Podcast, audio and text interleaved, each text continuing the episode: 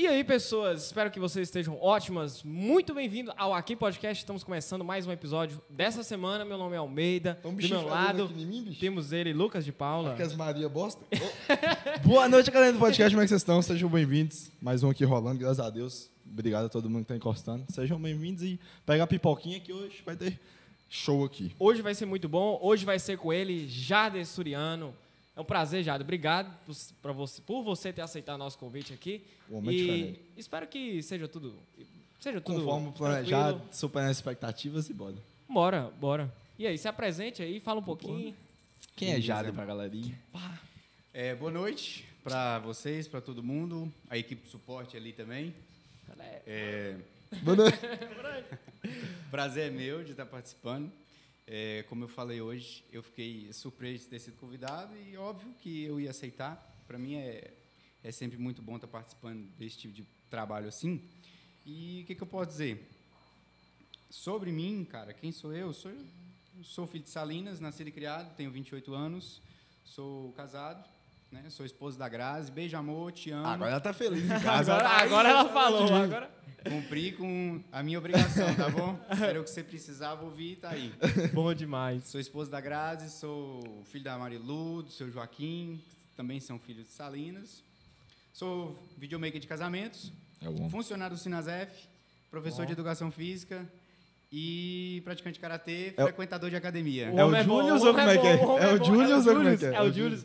Antes da gente é, dar início aqui à nossa conversa de fato, que é o que interessa nessa noite, nós não podemos deixar de falar Chama. dos nossos patrocinadores que estão patrocinando esse episódio aqui, como sempre. Ô, bicho, eu tô incomodado. O que, que foi? Tá ligado, tá, tá ligado que as bichas aqui fundando a gente fica fedendo? Eu tô com um dessa em algum lugar em mim que só não sei onde é que tá. Ou, você tava falando que ia, ia fazer, ia construir e tal, esses dias aí? Ia?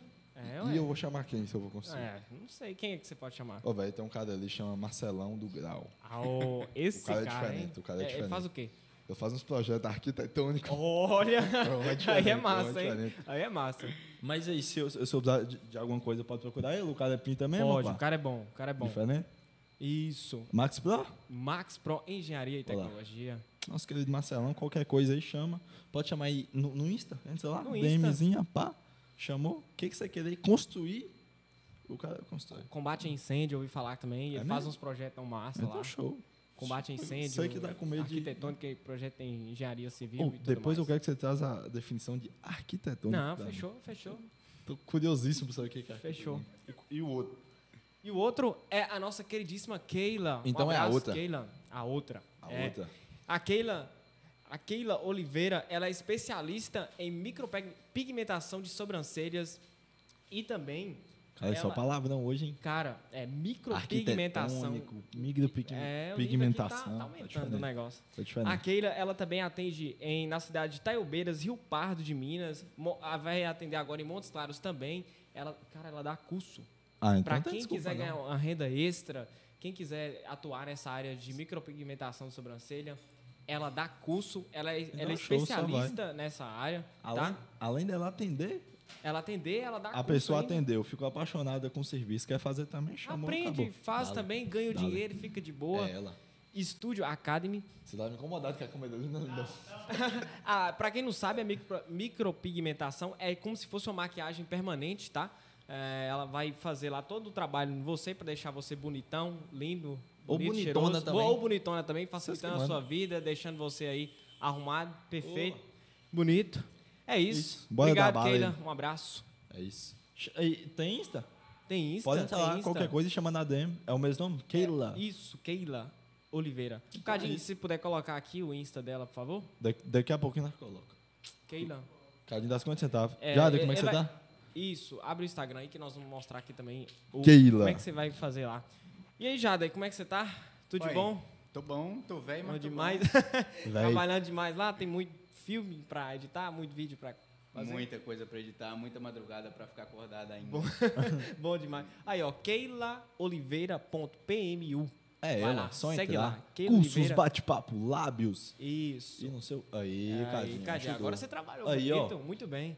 E, Aí, ó. Caralho, fica naturalzão, hein? Fica naturalzão. Hype, hype. É tipo uma tatuagem com uma máquina. Por que são vasos, Josa? Você fica Não, não é bom fazer.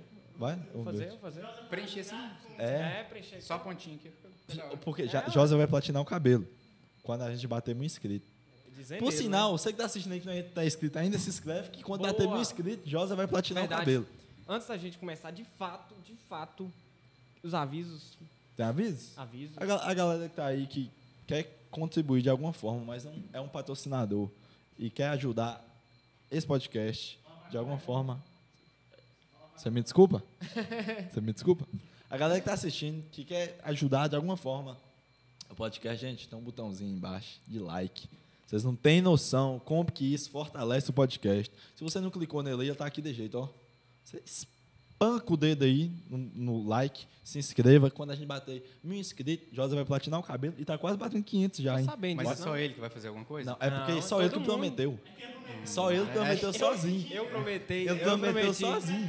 Nós não pedimos nada. Ele falou, quando bater mil inscritos, eu platino o cabelo. Eu acho que vocês deviam prometer alguma coisa também. Eu, aí, Justo. muito bem, Jada. Aí, Agora, aí, tá vendo? Jada agora, primeiro- agora eu senti firmeza nesse convidado aqui. Aí, muito bem. Cadinho falou que platina junto com com Josa quando bater mil inscritos. É, e no final você vai vir aqui pra deixar gravado também, tá bom?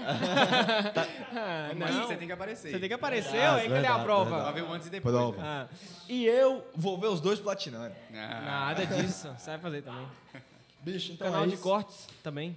Vai, os melhores papos desse podcast que vai ter muito papo Vai bom. Vai, tá- vai sair no canal de cortes. Aqui pode cortes. Tá saindo corte lá direto. Ou seja, você pode ir lá se inscrever e esperar que vai estar bom pra caramba. Bora dar Link na descrição. Se inscrevão. Só vai que eu É tô isso. ansiosíssimo. Bora, Jader. Vamos lá. Mesmo? Partiu. Pro que interessa. E aí, Jader? Tranquilo? Espero que você esteja Cadinho bem saiu, tranquilo. deixou na geral. né? Então, então deixa. Dele, ele manda lá mesmo. Bora.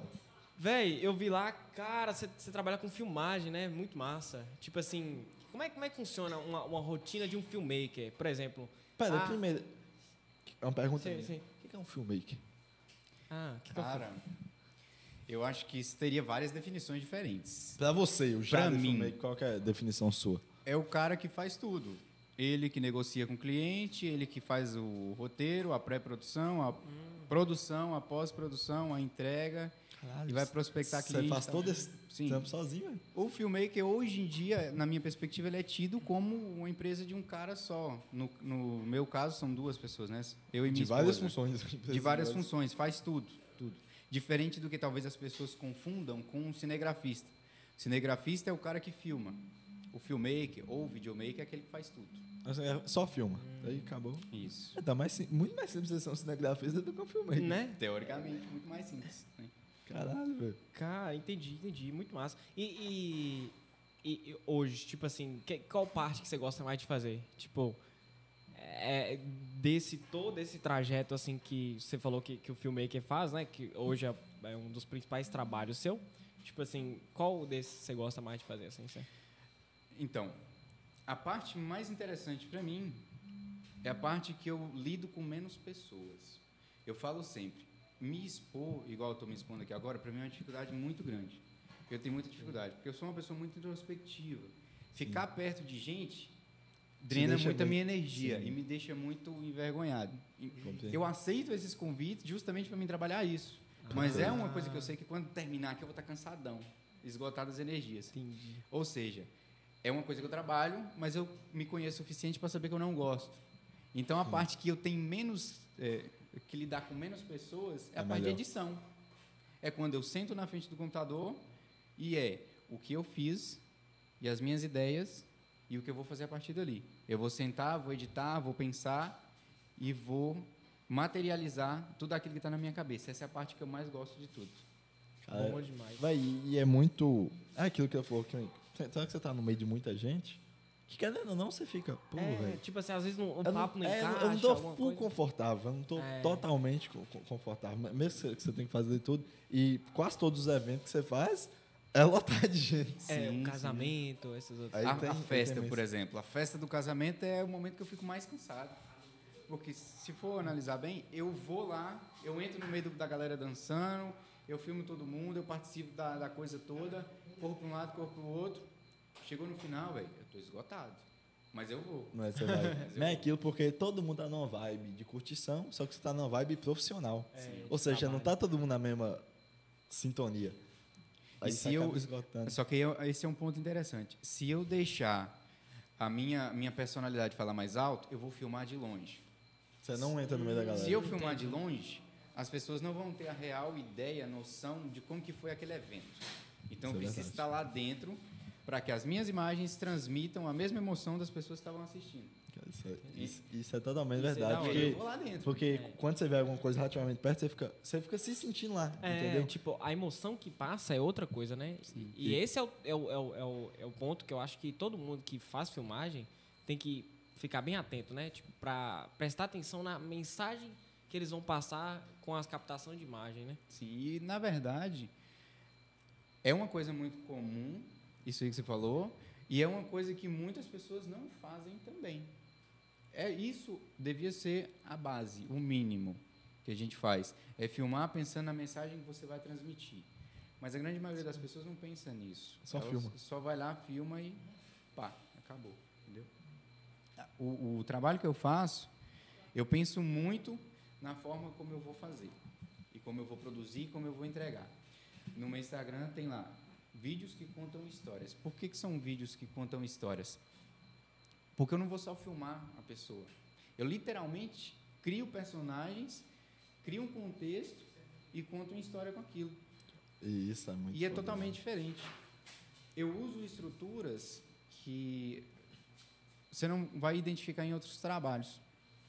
Por exemplo, tem um cara, tinha, né, há muito tempo atrás, o, o Aristóteles. Ele escreveu, se não me engano, um livro dele chama Poética.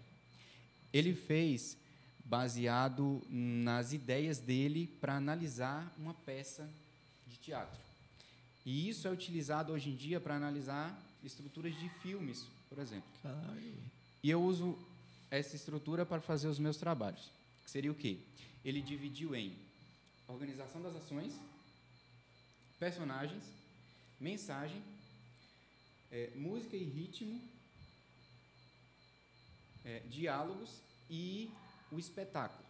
O que, que seriam isso? Nessa ordem de importância. Essa é a sequência e essa é a ordem de importância. Acho que eu troquei só uma. Organização das ações é o quê? É a história, a trama e a forma como isso vai ser contado. É o mais importante, porque isso pode confundir ou transmitir a Ou ideia transmitir. Que exata. você quer. Se Certo. errar ali, Aí você tem que acertar, você tem que. É, personagem. São os, os próprios personagens, certo? Diálogos. É o que vai conectar esses personagens à organização das ações. que- e também tá ligado à ideia que Também tá central. ligado. E a mensagem, que é o outro Que é ponto. tudo interligado, né? Você não Sim. pode errar num ponto que você encadeia o outro lá na frente. Eu, eu considero de todas elas, por mais que ele tenha eh, estabelecido que a organização das ações é mais importante, que a mensagem é mais importante, que seria o próximo ponto. Depois do diálogo vem a mensagem. O que, que a pessoa quer transmitir com aquele filme? E depois vem música e ritmo, que é a forma como o- você vai levar o filme inteiro, se ele vai ser rápido, se ele vai ser lento, isso aí. E por último, o espetáculo, que é a questão visual, aquilo que você vê no vídeo. É a fotografia, o enquadramento, a luz, as cores e tudo aquilo que está dentro da cena. Isso eu deixo por último. No meu trabalho eu deixo isso por último também. As pessoas costumam querer o quê? Um vídeo bonito e sem nenhuma das outras características. Ou seja, vai na contramão do trabalho que eu faço. Sim. E é assim que eu vou estruturando o meu trabalho e é assim que eu tenho feito. Caraca, é muito muito legal. Aristóteles. Histórias. Porque, velho, ele, ele- ele acabou de falar isso tudo e tem gente que fala, é só chegar e filmar. Né? O pessoal quer Tem coisa.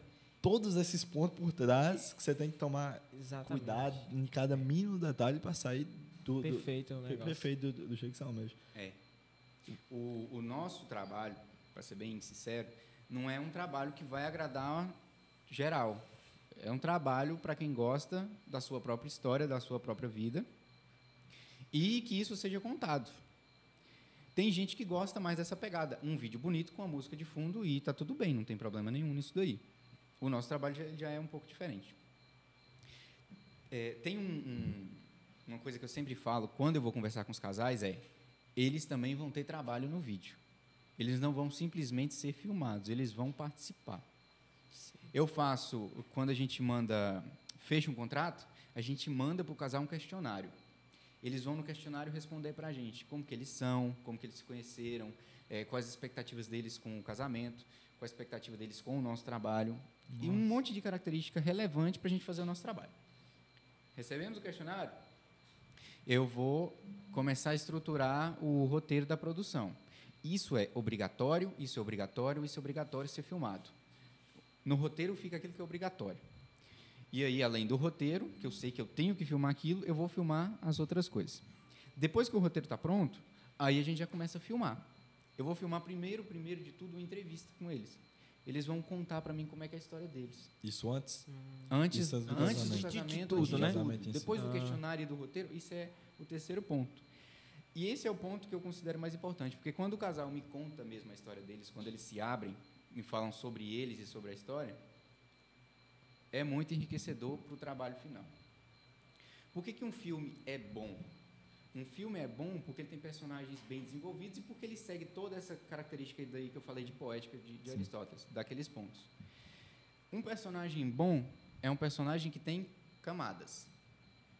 E é um personagem que geralmente ele tem uma problemática de caráter para resolver. O que, que seria isso? Não é uma pessoa mau caráter, mas é uma pessoa que tem uma falha de caráter e precisa corrigir essa falha para, em determinado ponto, ele chegar no, no fim da história lá. Cara, agora, Caraca. agora que eu falou, Véi. peguei todos os filmes que eu já é, assisti eu e também fiz a falei. mesma coisa aqui agora. porque, Aconteceu caraca, isso. Aquele personagem tem alguma coisa assim Sim, que Nossa, precisa velho.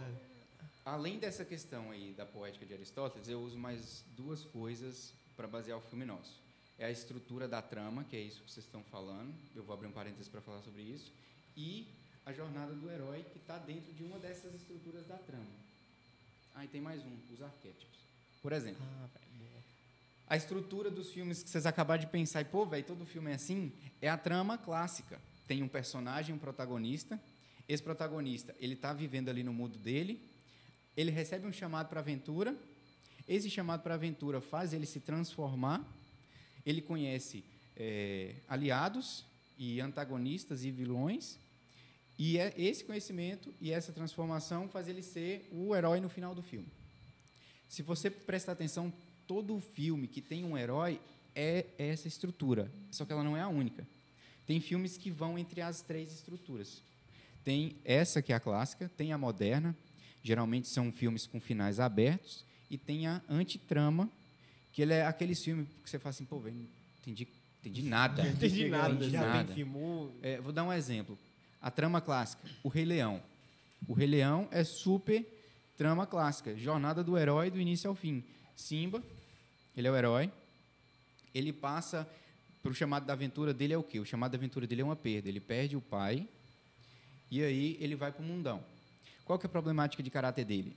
Ele é imaturo e ele precisa ser o rei. Só que para ele ser o rei, ele tem que deixar de ser imaturo. E, e quem que ele conhece? Timão e Pumba. São dois caras muito mais imaturos do que ele. Exatamente. Só que eles são amigos de Simba. Mas na estrutura do filme, eles são antagonistas. Eles não estão ajudando o Simba, eles estão, na verdade, piorando a situação, Piorando. a problemática de caráter dele. No decorrer do filme, tem é, os outros personagens que vêm, vão ajudando ele. Ele enfrenta o vilão, que no caso é o Scar, que matou o pai dele, para depois ele se tornar o rei. Isso é uma estrutura clássica. Uma estrutura moderna seria aquele filme, por exemplo, A Origem. Aquele filme que um- uma pessoa entra no sonho da outra e vai entrando um sonho Sim. dentro do outro, etc, etc. Camadas. Por que, que ele é moderno? Porque no final do filme, o diretor e o roteiro te dão uma opção. Ó, você acredita no que você quiser. Ou o peão É. parou de rodar, ou ele continuou rodando. Eu estou te dando a liberdade de escolher. Escolha. E a antitrama é exatamente aquilo que eu falei. É um filme que você, pô, velho, não entendi nada, não entendi nada. Não sei o que. São muito, tem muitos filmes assim. E tem filmes. Oi? Doni da... Ah, Doni Darko, Doni bem lembrado. Darko. É um filme super confuso. É um antitrama, muito Já bem lembrado. assisti, não entendi nada. Você, Fiquei boiando. Exatamente. você termina e fica. É, tipo, você fala, como assim, velho? Que, que... Véi, não, não, não tem, não tem contexto, sabe? Teve, teve um filme assim que eu assisti que eu entendi a mensagem que quis passar, mas o final ficou muito assim. Não sei se você assistiu, foi o Poço. O posto, já. assisti. Tipo assim, eu entendi a mensagem que quis passar para a so- a sociedade em si, mas o final eu fiquei. O Poço, ele, ele transita. Ele tem o, o personagem principal, o protagonista. Ele tem o, o, o velhinho, que é o, o aliado. Óbvio.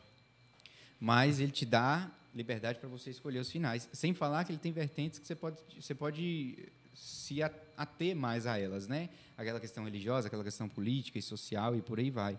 Ele é um filme que te dá essas possibilidades porque ele transita. né? Aí, a gente estava falando, geralmente é isso. Em vídeos de casamento, usa-se mais o clássico.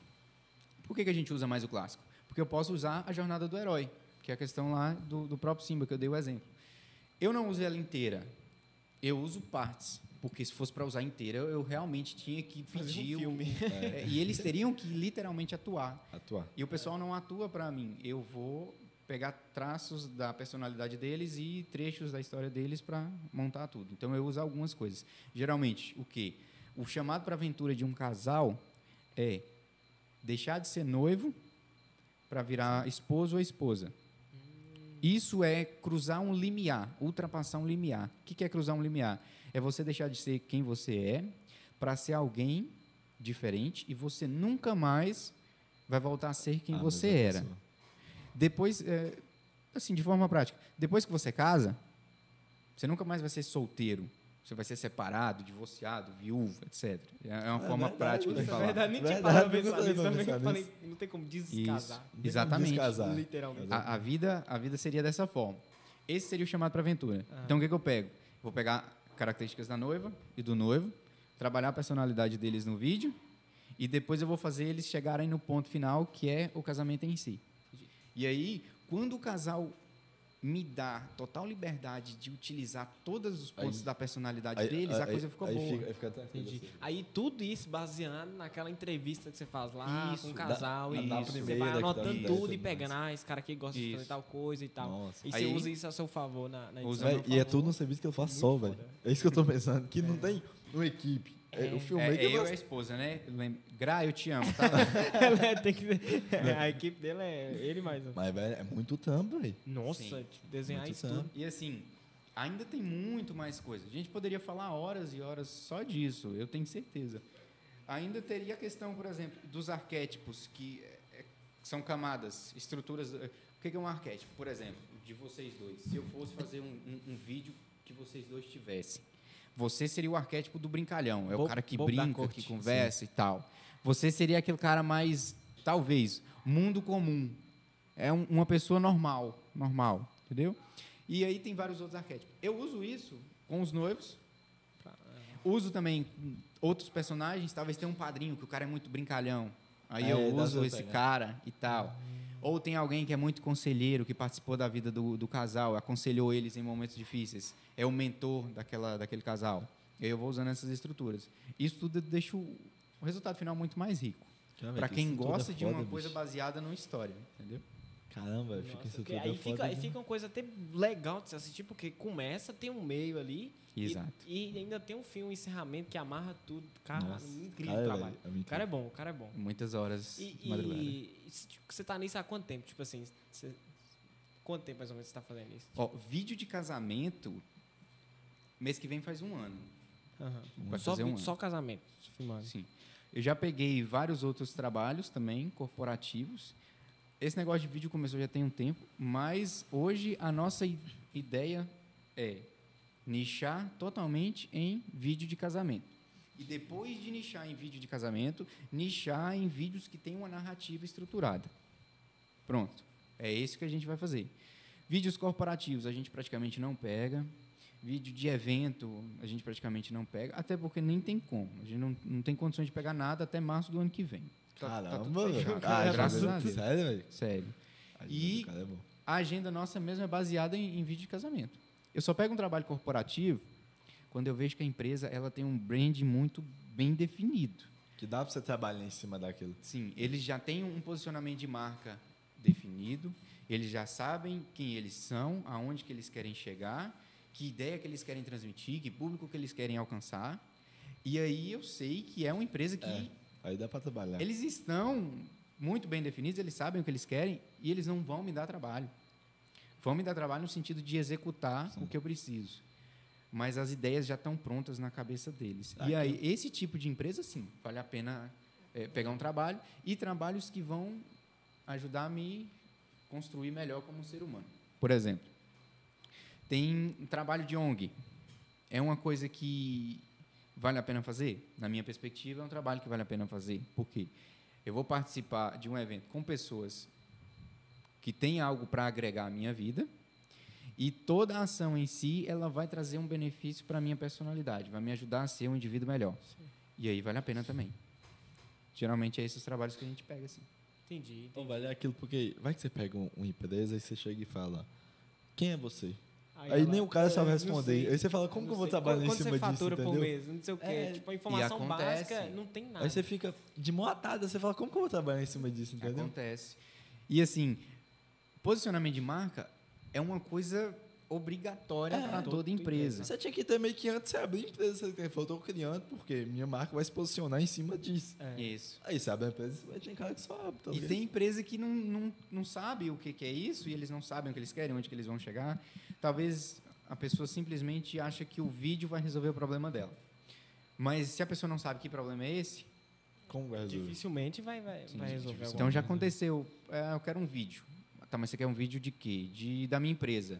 E você quer mostrar o quê? Ah, não, eu quero mostrar o, o produto nosso. Para atingir que público? O que, que você pretende ter de retorno com essa ação? Aí geralmente a pessoa não. Não tem as não, respostas Não você- tem essas respostas. Fica- fica... É, isso, no fim das contas, isso é, é, reflete no próprio orçamento do meu trabalho. Do meu trabalho. Se eu for fazer um trabalho, por exemplo, é um trabalho corporativo, eu tenho um, um- valor mínimo de mil reais, por exemplo. Se eu falar para uma pessoa dessa que não tem essa perspectiva de marca e tudo mais, que o, o meu trabalho começa em mil reais, o orçamento, ele vai achar caro. E aí vai acabar não fechando. É. Aí quando a pessoa ela já tem, ela vê que tem valor agregado, ela vai contratar. Geralmente nos casamentos a gente não, não, não lida com essas questões, né? O que a gente está lidando mais é com um evento, a realização de um sonho e a materialização daquela lembrança para a vida inteira. Aí quando você passa aquilo, o preço já, É, não, já- já, já não, importa já não tá na cabeça É da isso. pessoa, entendeu? Isso.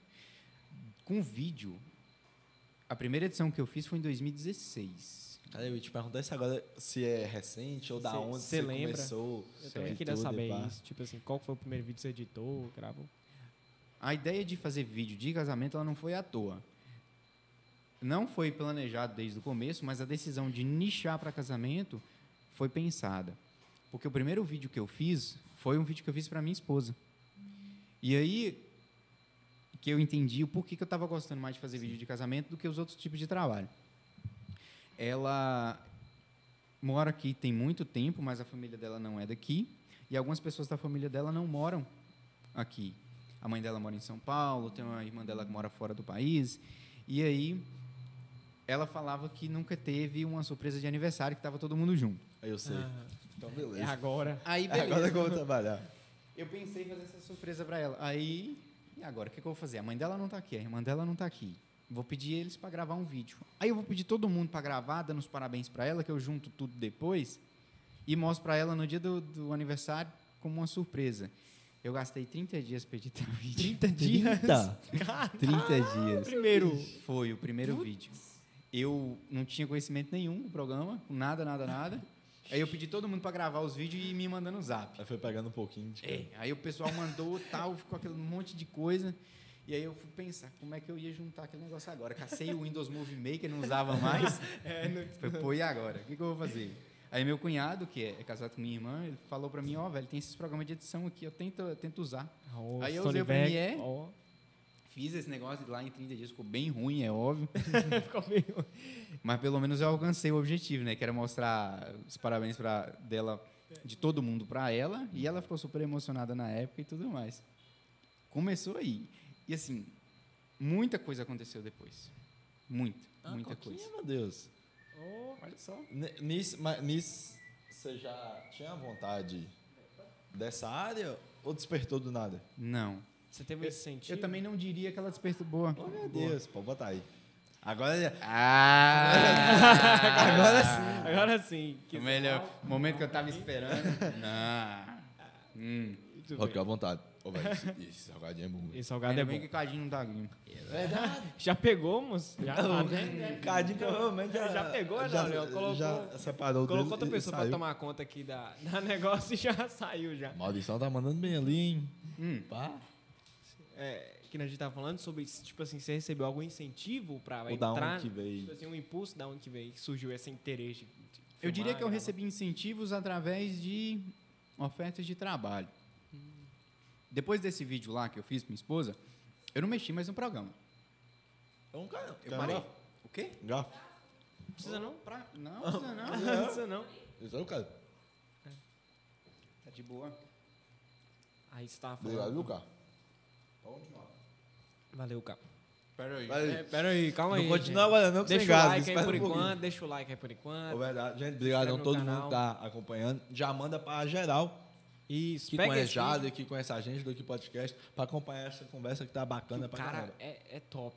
Ô, Inácio, você falou que não ia ter lanche aí, tá vendo? Aí, galera. ó, aí, Inácio. Esse cara é foda, Aí, ó. Gostão, né? Deixa eu voltar aqui. Em 2016 eu fiz o vídeo, parei. Foi bem no finalzinho do ano ali, dezembro. E em 2017 eu já estava na faculdade de Educação Física.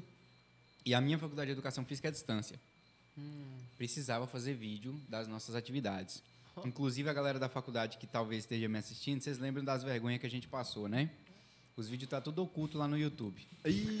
Maria. mas Era- tá lá.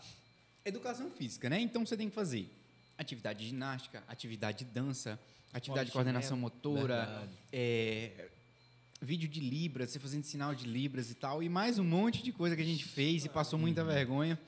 E aí eu tinha que editar e mandar para eles. Eu fiz mais algumas edições e aí não parei mais. Por quê? Da faculdade, eu precisei fazer estágio. No estágio de educação física, eu conheci uma professora que me chamou para fazer estágio na natação. Inclusive, é uma pessoa que eu tenho assim, uma estima e uma admiração muito grande por ela. E lá na natação, ela falou: "Ó, por que você não faz uns vídeos para mim e umas postagens para mim na rede social? Eu te pago. Você Ó. falou. É você porque até falou, então eu fazia tudo com telefone.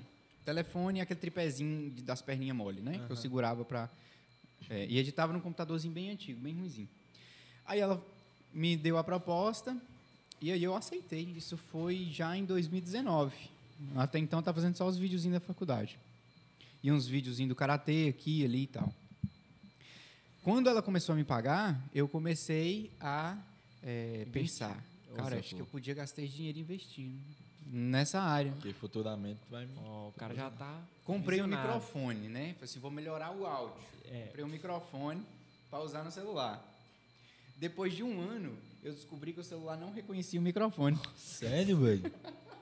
Depois de um Aí ano. você gravou todos os vídeos e, e só Todo- foi perceber. Nossa. Aí você vê a diferença do áudio que não mudou nada, entendeu? Não mudou nada. Que tá do mesmo jeito. Ah, moço. Aí eu comprei o microfone e gravou. Ixi, bom demais. É, tá bom demais. ótimo. O áudio é a mesma coisa. Aí depois ele foi ver, tá, tá, tá, tá a mesma coisa. Mesmo áudio. Depois eu comprei microfone, comprei tripé e fui comprando uma coisinha ou outra e falei assim, vou investir numa câmera. E comprei a câmera.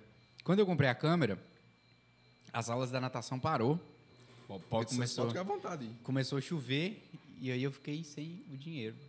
É verdade, choveu cadê a natação? Agora eu vou ter que dar meu jeito para pagar esse negócio. E eu comecei a pagar com o meu próprio salário do Sinasep. Esse era, seria a renda extra e eu não queria usar o meu salário para investir. Entendi. Aí eu vi que não tinha jeito, investi. Aí começou. É, fiquei sabendo que você faz um vídeo, quanto você cobra pra fazer um vídeo de tal coisa? E eu com a câmera para pagar, falei, vou, vou pegar. Vou ir pegando. Eu já cheguei a fazer vídeo, velho, para cobrar assim 30 reais num vídeo. 30 reais. 30 com reais. edição e. Tudo, tudo, tudo. Eu mesmo filmar, eu mesmo editar, entregar e tal. Trabalho. Você dá conta, eu acho que não paga nem o suor que você. Não, Não, você não gasta. paga você- nada. Não, não paga nada. uma lente e uma câmera? Pois é. E aí eu fui fazendo. Pega, pega um trabalho aqui, pega um trabalho ali. Aí de fazer um trabalho para uma pessoa física, eu comecei a fazer trabalho para um, um- um comerciante, do comerciante para a empresa. E aí a coisa foi crescendo. Que aí eu pensei, por que não fazer casamento? Porque esse negócio de fazer vídeo corporativo estava ficando tava ficando pá. estafado, sabe? Já tava, ah, não, acho que Eu esse não quero mais, eu quero outro nicho. Pá. Talvez não é vídeo. Vou experimentar alguma outra área do vídeo, que foi aí que a gente teve a ideia de mexer com casamento. Aí a gente fez o primeiro, fez o segundo, fez o terceiro, o quarto, e aí a coisa foi ficando mais interessante. Aí eu vi que era isso mesmo. Aí você falou, isso aqui agora O eu quero. começou a entrar certinho. Sim, sim, sim. Aí, Aí- eu- e aí eu continuei nessa mesma pegada de receber e investir, Investir. receber e investir. Aquilo que eu comecei com o meu celular, aquele tripézinho de 15 reais, e um tripé de PVC que eu mesmo fiz, eu cortei os canos de PVC. Ô, véi, no começo sempre é uma gambiarra boa, né, velho? Sempre tem. No gambiarra. começo sempre é Não vou nem gambiarra falar nada, não. E O softbox é tudo gambiarra. Vocês já viram lá no, no, no Instagram, mas enfim, mas enfim. E aí a coisa se materializou. Hoje o todo o valor investido que hoje não não é Jade Suriano Filmes, é a empresa Suriano Filmes, a produtora Suriano Filmes. Como eu falei lá no começo, na brincadeira, a empresa é minha e da minha esposa. A nossa produtora hoje já tem um valor investido que é bem significativo. Daria para comprar com certeza um carro. Você gastaria 50 mil reais para comprar? Eu já Ah, Já pô, investimos pensou tudo em equipamento. dessa. E, para ser bem sincero, não é nada de grandioso em termos de, de investimento. Uma câmera só, hoje em dia, se for comprar uma câmera decente, você vai gastar entre 8 a 10 mil reais. Decente. Se você for comprar uma lente, você vai gastar em cerca de 4 mil reais. Do- uma câmera deu 15 mil. É. Exatamente, você compra um carro popular. Não compra hoje porque os Sim. carros estão é, supervalorizados. É. Mas você vai fazer um casamento, você tem que ter duas câmeras no mínimo. Ou Duas? melhor que seja três. Aí você precisa de um gravador de áudio na mesa de som. Você precisa de um microfone de lapela no noivo, um na noiva, um no celebrante. Você Caralho. precisa de um drone, que todo mundo quer filmar de E drone. drone é caro pra cacete. É um bichinho Muito drone. tamanho. É dois carros. Não é nem um carro, não é dois. Pois é. Caralho, mano. Aí você compra um tripé, compra uma coisa, compra outra. E quando eu via, o investimento já estava lá em cima. Nossa. E a- é, hoje é uma produtora. A gente Uma é uma produtora. produtora. Não. Nosso trabalho é especializado em vídeo de casamento. E o que eu achei mais massa que você falou, tipo assim, é respeitando essa questão de humildade, sabe? Tipo, foi começando de, com o celular mesmo, que o pessoal hoje acha que, que a gente tem que começar. De forma. Ah, já tem que começar gastando uns 50, 60 mil no- em equipamento e tal. Mas Já começou com tripé? é Um um, um tripé e um PVC também. E se eu tivesse gastado, e na época que eu vi que vídeo corporativo não era o interessante, tivesse desistido. Você teria frustrado e era muito mais. E o dinheiro que foi investido? Não seria recuperado totalmente. Provavelmente Pois eu me é. endividaria. É. Por isso que quando você pergunta se eu recebi incentivos, eu recebi incentivos em forma de oferta de trabalho. Entendi, entendi. Porque eu estava com um telefone, filmando com um telefone, e as pessoas me contratavam, me pagavam para fazer um trabalho com o telefone. Então, Mano, eram pessoas que acreditaram. Aham. Falaram assim, não, vou ajudar esse cara. Porque às vezes até tinha outra pessoa na época que era Filmava com com câmera, câmera, etc. é. E pegou seu trabalho com, com, com telefone. Que, que tinha um microfone que funcionava. Tinha um microfone que o telefone reconhecia. Entendeu? É. Não, mas, Caralho, cara, eu acho muito massa essa questão de. de, de é essa escadinha mesmo, sabe? Assim, começar mesmo do, do básico e evoluindo mesmo. Bem, que aquilo, é porque- tem um e, e e tem muita pessoa que tá acompanhando também que sempre as pessoas acham que o negócio já começou lá, velho. não é, velho. Sempre tem uma labutinha no começo que você começa. Nunca você começa 100%, velho. Se eu posso dizer uma coisa assim, que isso eu, eu escutei, não sou eu que falo, é que a gente não deve comparar a vitrine de uma pessoa com os bastidores da nossa. Perfeito. Je- velho, eu já vi tanta gente foda na área de vídeo de casamento que faz trabalho assim absurdo. E o que eu vejo é o trabalho final deles. E aí eu comparo aquilo com os meus bastidores. Fica... E isso é um erro, porque eu vou me frustrar. Quanto tempo de caminhada aquela pessoa tem para ter uma vitrine tão bonita daquela? Exatamente. Não é o que eu tenho. Então eu preciso entender que o que é divulgado não é a batalha inteira. Não, é não. É aquilo que você falou. É Além uma escada, são passos. E é- você tem que aproveitar cada passo que você dá nessa escada. Exatamente. É aí que você tem que aproveitar. Porque se você ficar pensando muito naquela, ah, quando eu, quando eu tiver isso, quando eu tiver aquilo, quando eu for assim, ou assado, você não vai ser feliz, velho. Você tem que ser feliz durante o processo e não no fim dele. Porque se você pensar bem, não tem um final. Sim. Então a pessoa vai ser um, uma eterna ansiosa que nunca vai chegar na onde que ela quer chegar e não vai aproveitar o processo. Verdade. E, e- no meio desse caminho, que nem você falou, tipo assim, se acontecer alguma coisa que era fora do que ela tava imaginando, ela vai se frustrar e acabou. Aí, tipo assim, ela vai desistir, vai querer outra coisa. E, e- e isso que acontece, muita gente hoje fica mudando de, de coisa muito de profissão, é por conta dessas coisas. Já quer começar o top mesmo, assim, do negócio e não, Não tem como. Não tem como. eu acho que nem se a pessoa for assim absurdamente inteligente, ela vai começar estourando, explodindo, sabe? Pum, foi assim. É, não tem como.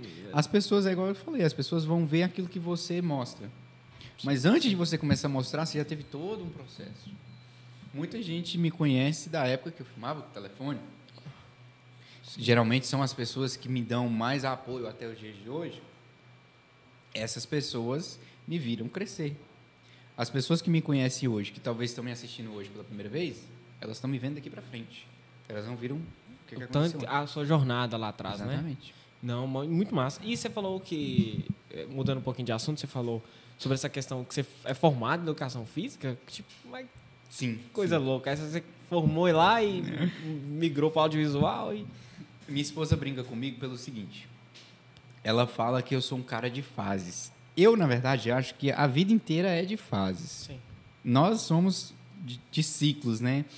Vou abrir um parênteses aqui e vou fechar ele rapidinho. Uma noiva falou para mim uma vez, eu não esqueço disso, que a vida é feita de ciclos e que esses ciclos eles precisam ser fechados.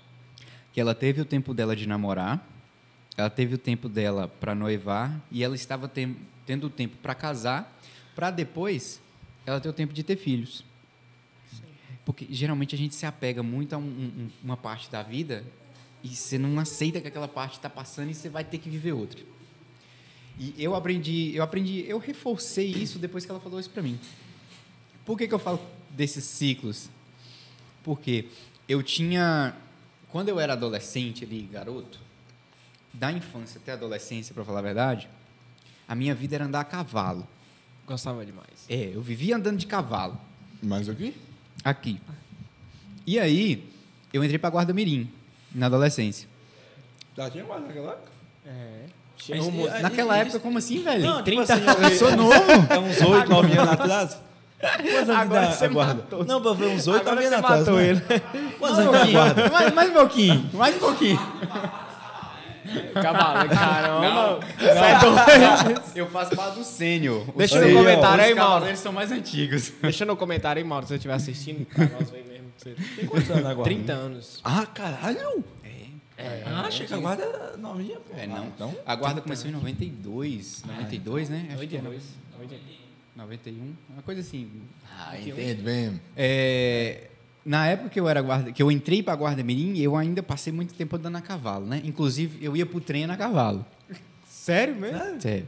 E assim, na minha época eu não era muito da, daquele negócio de disciplina e hierarquia e subordinação. Não era o dos piores, mas também não era o mais aplicado. Eu a- atrasava no treino. Ele tava ali, É, no meio. Eu sempre fui uma pessoa muito na média, até na escola. Eu Não tinha nota boa, mas é, Não era ruim também.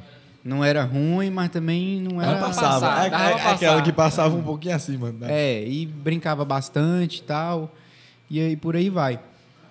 Não cortava o cabelo. Era, mas, era, che- chegava a ser grande, não? não, não, era bagunçado. Eu não sou um cara vaidoso, velho.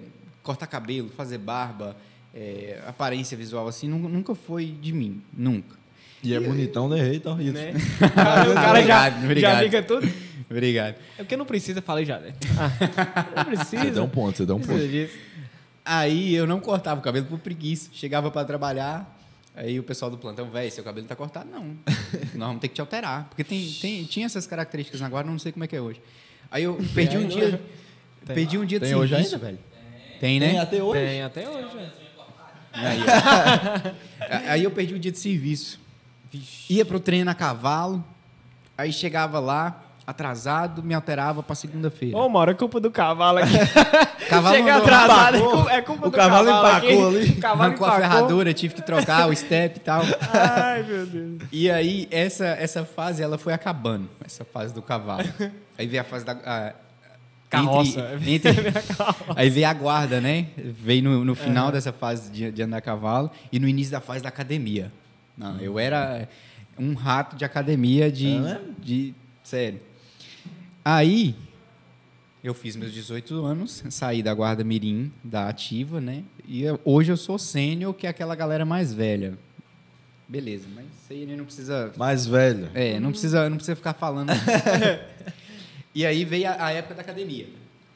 Na época da academia, eu ainda estava morando na casa dos meus pais e eu não tinha preocupações financeiras. Eu tinha meu trabalho, o que eu ganhava do, do, do meu trabalho eu gastava comigo. E a gente tinha um auxílio alimentação. Eu fazia uma dieta maravilhosa. Era, era frango, era carne, era peixe, era leite, era ovo. Maria. Santa Era- auxílio alimentação. Era tudo, velho. Era, era- aquilo era lindo pra mim. Era uma, uma delícia, maravilha. E eu ficava naquela, né? Eu tinha o quê? Meus 17 para 18. E malhando, malhando, malhando, malhando, malhando. Eu tive minha fase de academia, que eu era viciadíssimo em academia. Muito, muito, muito. Eu até participei do Garoto Fitness 2015. Participou? Participei. Meu irmão também participou. Do... Participou. Meu irmão Ele, também participou. ele tava na categoria, acho que de 5 quilos a menos que a minha, na época. Eu lembro, ele participou. Nossa. É, na minha categoria tinha só três. Só dois? Só três. Aí é, Marconi ganhou o primeiro lugar, eu fiquei em segundo e o outro rapaz em terceiro. Ah, Ah, é segundo. Bom demais, né? Tem foto desse, desse negócio aí, não? Tem, Tem, que. tem. Meu irmão tem as fotos. Eu, eu não sei onde é que tá. Mas foto eu tenho. Ou depois não tenho lá no Instagram. lá. No meu Insta, acho que tem lá no, no- nos highlights, tem. Nós acha, gostei, Cadinho. Acho que sobre mim lá eu coloquei lá um, um, uns Cadinho vai highlights ver, dessa Cadinho vai ver se a gente encontra, hein? E aí, veio essa parte da academia. Depois dessa fase da academia, eu deixei de ser guarda mirim. Aí eu me casei. Quando eu me casei, é, essa questão da academia, ela passou... Aqui, ó. É, ela foi passando, eu fui mudando as prioridades. E aí veio o Karatê, que foi quando eu comecei a praticar Karatê. A musculação começou a diminuir, veio o Karatê, eu comecei a praticar as duas coisas junto. Junto com o Karatê, olha que Aí, elemento. É um. É ele. Quer ver? Aí, ó. Essa aqui. É doido. olha lá, velho. cara é- Isso era eu em 2015. Caramba, hein? Isso era eu O em cara é bom, 2015. o cara é bom. Aí, depois que, que eu comecei a praticar karatê, eu comecei a fazer faculdade ao mesmo tempo. Na faculdade, que veio essa questões dos vídeos com mais força, eu passei a faculdade de educação física, que é o ponto que a gente que você perguntou, a educação física, por que ela veio? Ela veio por conta desses ciclos que foram vindo. Já Musculação, karatê, Karatê e tal. E aí veio a faculdade de educação física. Mas para ser muito sincero, Oh, meu Deus. Caiu aqui o negócio. problemas técnicos, momentos Não passam, não passam gambiarra com Momento pra coxinha. É, mas, mas enfim. É, aí por isso, aí, por isso você começou a gostar de esporte, essas coisas, aí vê a, a educação física e tal. Eu sou muito ruim com esporte. Aham. Vou até deixar. Nem uma regis- bolinha? Nem um futezinho? Vou deixar registrado aqui. Pra depois Natson, Neres e, e a galera do futebol da guarda lembrar. Ixi, Maria.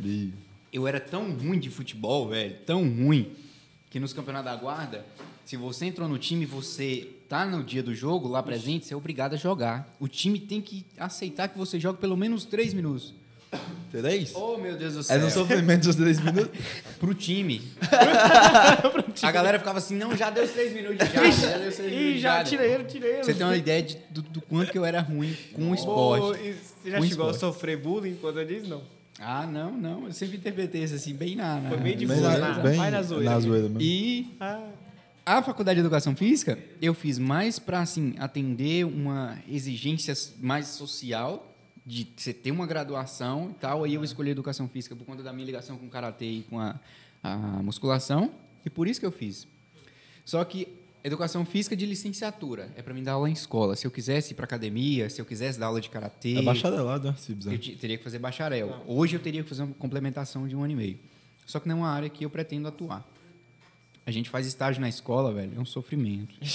Ô tio, eh, fulano tá me batendo. É, Ô tio, exatamente. eu quero beber água. Ô tio, eu quero ir no banheiro. Ô tio, deixa eu segu- deixa eu segurar a bola. Você Ô, sabe que eu sei que é verdade? Que eu era o cara que tava batendo. ah entendi. E na escola eu era o que apanhava, velho. Sério? Ah, mas é aquilo. A gente batia. Quando que apanhava, dava linha na pipa também. Eu não ficava é, apanhando. pra apanhar, vou, vou embora também.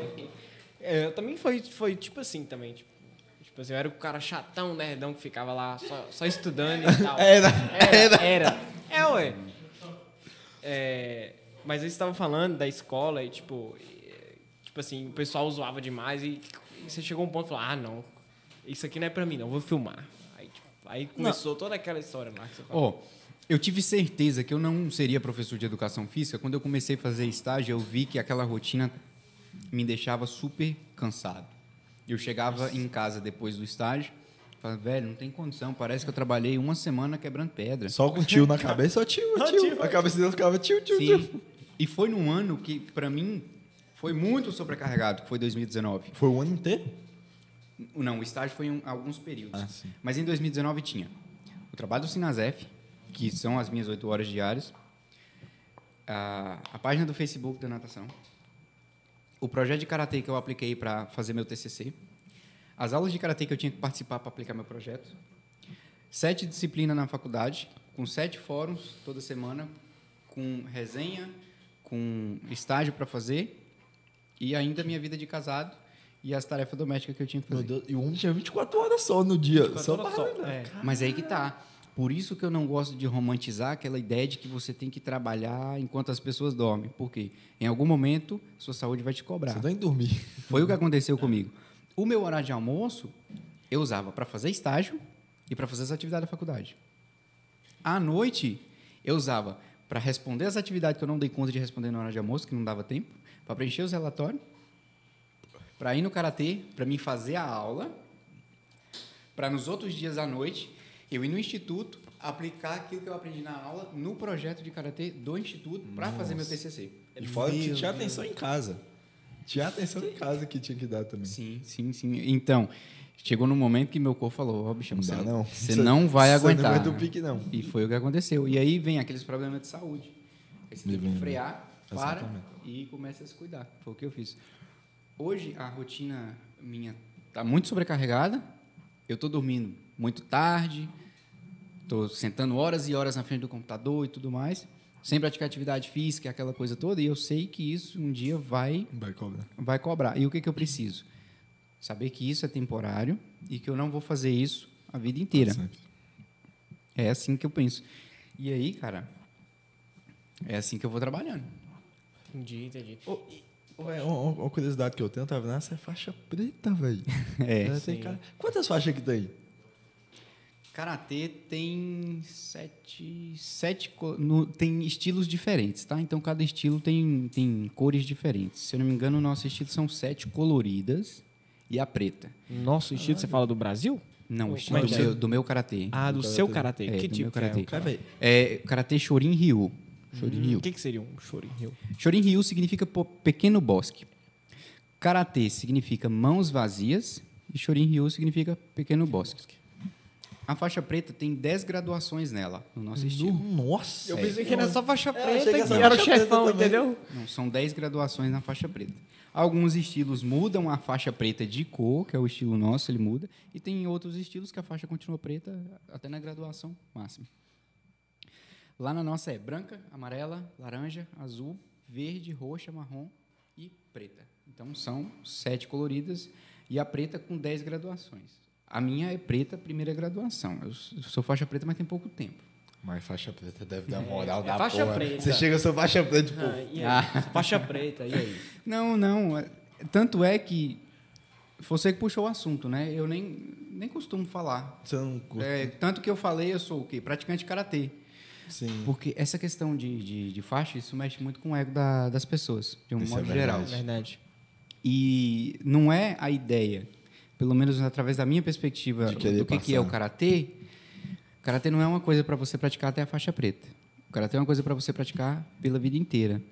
Tanto é que, se você pe- pensar bem as 10 graduações da faixa preta, teoricamente, para chegar na máxima, a pessoa teria que ter vários anos de prática de karatê, talvez mais anos do que uma pessoa vive nos dias de hoje. É, Sim. Ah, então... É um- uma pessoa foda, é realmente alguém que É. você pega e tem as 10 graduações e você e, fala... e, tipo "Nossa". assim, como é que faz pra você, eh, no mínimo, evoluir pra chegar? Tipo, é tempo que você fica lá praticando? É um esporte? É um esporte, né? É um esporte. É, karatê pode ser interpretado por várias vertentes. Esporte, é um, um estilo de vida, uma filosofia de vida e uma arte marcial. Por que não? né? E uma cultura, propriamente dita. Você muda, primeiro, pela interpretação do seu professor em relação ao seu amadurecimento da técnica e da sua postura em relação à vida e às pessoas e do quanto que você está dando conta de administrar todo o conteúdo que você tem para aprender. Na prática, você tem um conteúdo para aprender, Aí você aprende isso, decora, passa a executar com firmeza, você sabe mesmo fazer aquilo, ó, e aí, como é que é a personalidade dessa pessoa? Ela está amadurecendo? Aí o seu professor, ele te convida, ó, acho que está na hora de você fazer exame de faixa. Ah. Aí você faz exame de faixa, muda. E, e aí são durante todas as outras graduações. Eu considero que é uma questão de técnica, de amadurecimento da personalidade e a perspectiva que o seu professor tem sobre você. Se você amadurecer o suficiente, aí sim você está apto a ir mudando. Aí, nesse exame, o, o exame em si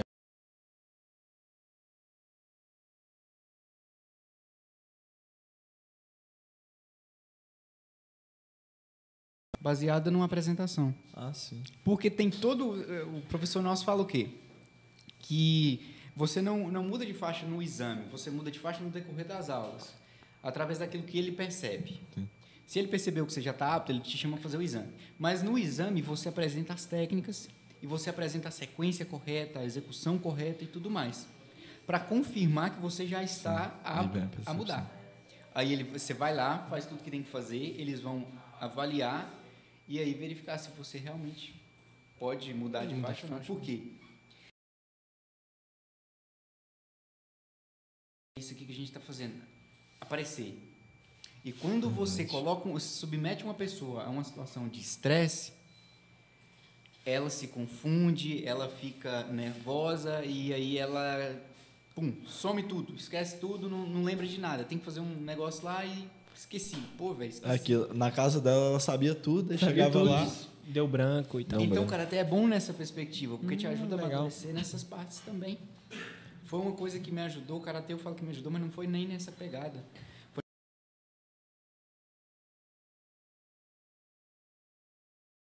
É, Cadinha abriu lá o Instagram. Eu deixei uma parte lá bem específica para mostrar quem eu sou. Porque quando eu me conheci o suficiente para saber os defeitos que me atrapalhavam a conviver com outras pessoas, que Você eu comecei a trabalhar naquilo, Exatamente, que você começou a Aí trabalhar eu naquilo. comecei a me tornar uma pessoa melhor. E o Karatê foi uma ferramenta importantíssima nisso. Muito, muito importante. Eu cheguei no Karatê numa fase muito complexa da minha vida de casado. Que minha esposa e eu, a gente se conheceu no trabalho. E poucos meses depois, o, o nosso coordenador na época falou assim, vocês não podem ter um relacionamento e trabalhar junto. Alguém vai ter que ir embora. Sério, bicho? Um dos dois. É, e assim, eu confiava muito nele. Eu tinha uma relação muito próxima com ele. Aí a gente combinou, ó, você me manda embora e deixa ela. Oh. Aí o que, que ele fez? Vocês não fingiu que vocês terminou. Né? não, eu Não ia dar conta? Eu não ia dar conta. Ó, nós terminamos com esse bar não e... Ô, moço, só Continua. briguei com ela aí. É, briguei, não tá dando mais nada não, entendeu? Deixa nós dois e meio. Eu, Aí você eu, acho, saiu, bicho. Eu acho que até por isso que, que nós, eu e ela, damos certo na, na filmagem de casamento, porque a gente trabalhava junto. A gente começou a se relacionar por conta do trabalho. É, voltando. Ele mandou ela embora.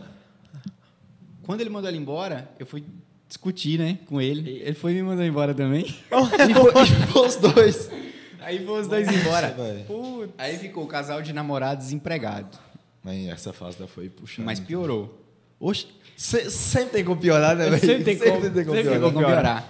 Nós viramos um pro outro e falamos assim: vamos casar? Nossa! Nós tinha sete meses de namoro. Sete meses de namoro. Vamos casar? E nenhuma sanidade mental. Nenhuma, Nenhuma nenhuma, sanidade mental. nenhuma.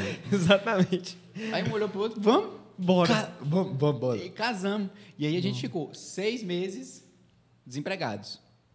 Seis meses desempregados. E seis meses se conhecendo também. Porque a gente até então a gente não se conhecia. E Nesse como período- tava um tempo maior junto, dava mais conhecendo. Nesse período vocês já estavam morando junto, não? Não. aí, separado. Depois que a gente casou mesmo, que a gente casou só no civil, não, não fez cerimônia. Ah, então a gente nem tem entendi. vídeo de casamento, Entendi. pra você ter uma ideia. Não tem vídeo. Não, não tem vídeo. Aí a gente foi, eh, eu já tinha casa, a gente foi, se casou no civil e foi morar junto. E a gente ficou um tempo desempregado. E foi o período mais complexo, porque como a gente não se conhecia e começou a morar junto, a gente percebeu a, a enorme diferença que a gente tinha de personalidade. E a enorme semelhança entre algumas características da personalidade, que eu acho que aí foi o problema todo. A gente começou a brigar demais, a gente começou a se estressar demais, a situação financeira estava muito ruim, e isso acabava agravando a situação inteira como um todo. E o nível de estresse estava assim, elevadíssimo, velho, elevadíssimo lá em casa.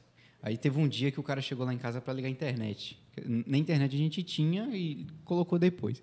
Aí o cara falou assim: Ah, moço, eu tô fazendo educação física, né? Porque eu, eu, eu faço karatê, aí uma coisa liga com a outra. Eu Pô, velho, você faz karatê aqui? É, aqui.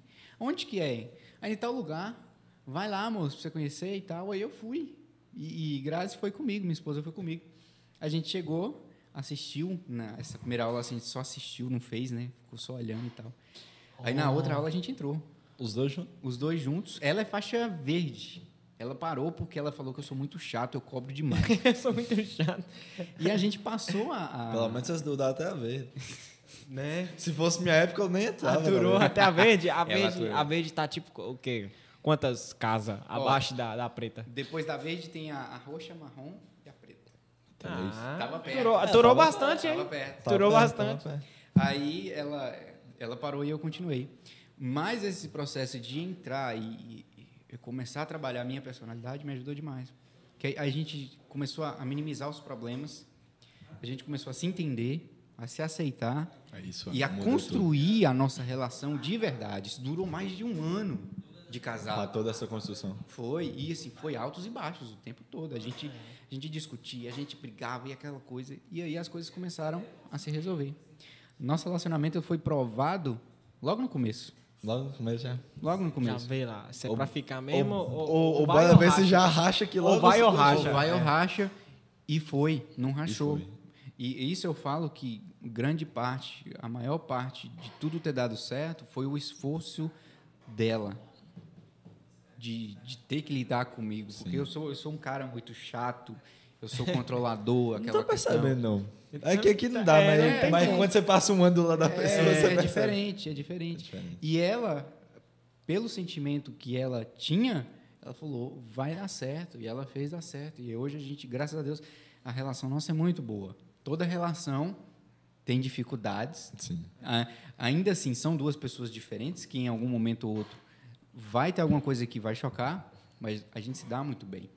Tanto é que a gente trabalha fora do, do expediente junto e a gente passa muito tempo junto. Junto. Então dá, deu muito certo. Daí essa conexão tão forte com vídeo de casamento. É por isso que a gente decidiu mexer com vídeo de casamento. Cada casal que a gente filma reforça o nosso sentimento um pelo outro e nos ensina mais uma coisa ou outra muito para nossa foda, vida, foda. velho. Muito foda. É. Ô, ô, velho, eu achei, eu achei dada pra caralho que eu acho que é um fator gigantesco, que é o quê?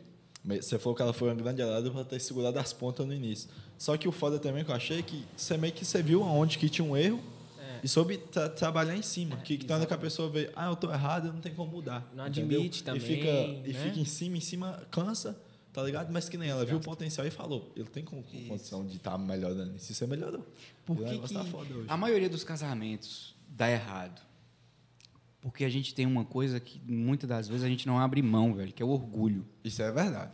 A gente- quando a gente não abre mão Isso é verdade, né? Você é casado agora? Ele falou numa convicção. Eu falei, Lucas? Eu, eu é namorei, que- eu, eu- namorei quatro anos, amigo. Ah, entendi. velho, Eu tenho bagagem. se você ou seu parceiro não abre mão do orgulho, o relacionamento ele não vai dar certo. Mas não. E o que que é abrir mão do orgulho? É aceitar, velho, que você é falho em algumas coisas, que você tem que mudar algumas posturas. Não quer dizer que você vai mudar completamente a sua personalidade, se tornar uma pessoa totalmente diferente por causa do seu parceiro ou da sua parceira. Mas é que você vai se tornar uma pessoa melhor.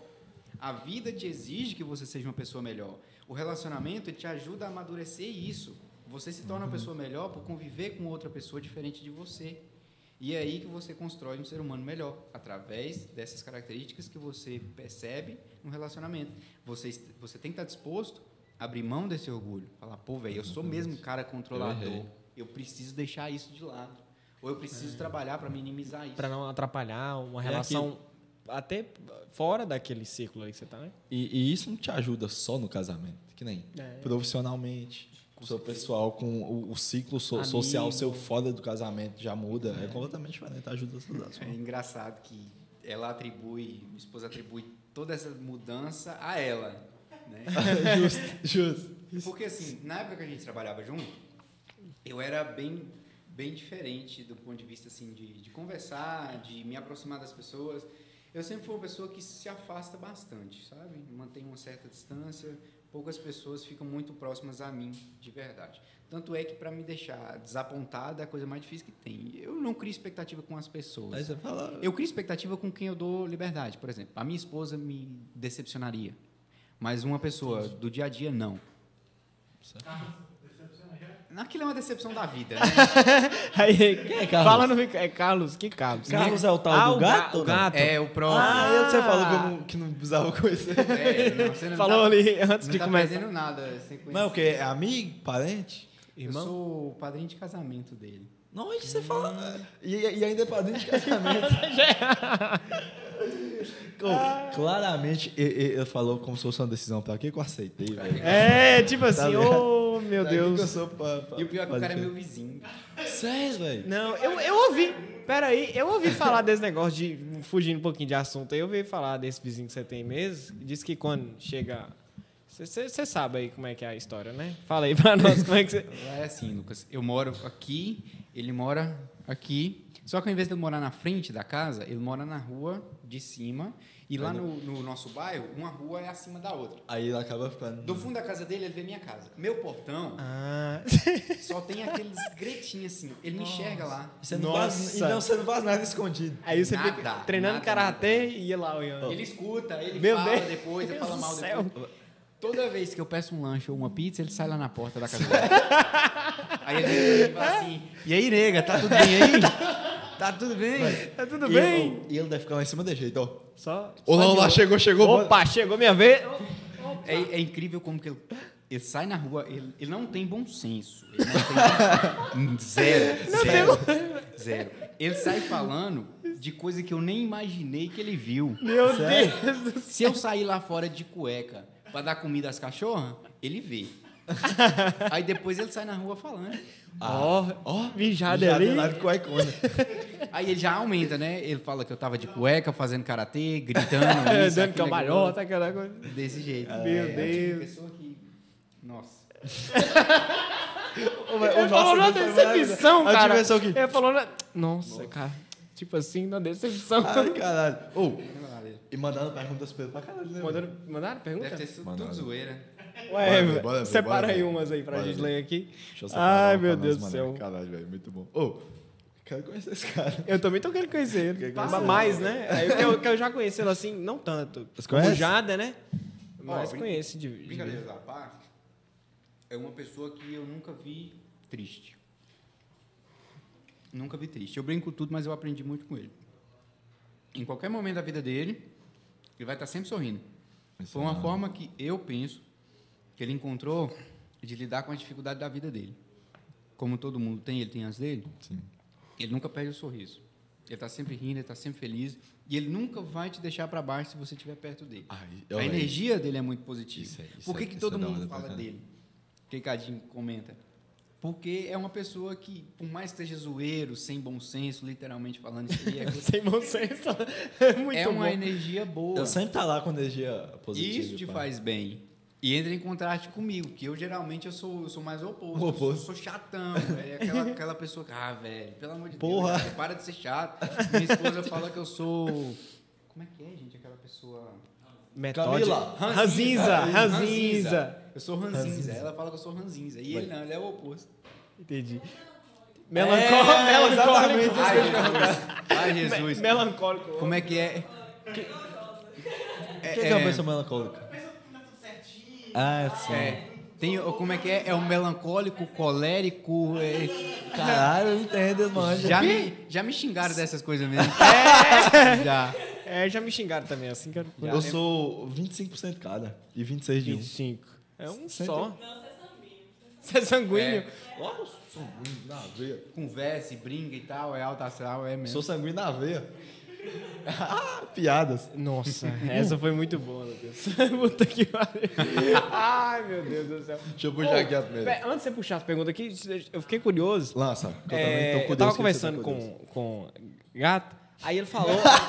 É, ué, velho, você fez isso, cara. Conversei, velho. Conversei com ele. Ela Ah, acabou não. de dar conselho aqui. Mais. mas foi antes, moço. Eu não sabia do conselho. Aí, aí foi no embalo assim, eu fui conversar com ele. Aí ele falou sobre, tipo assim, a- se- de uma coisa, velho, que eu falei assim: não, não é possível. Eu vou ter que perguntar isso pra ele, porque eu achei, assim, muito aleatório, mas deve ter um, um porquê, um motivo, eu não sei.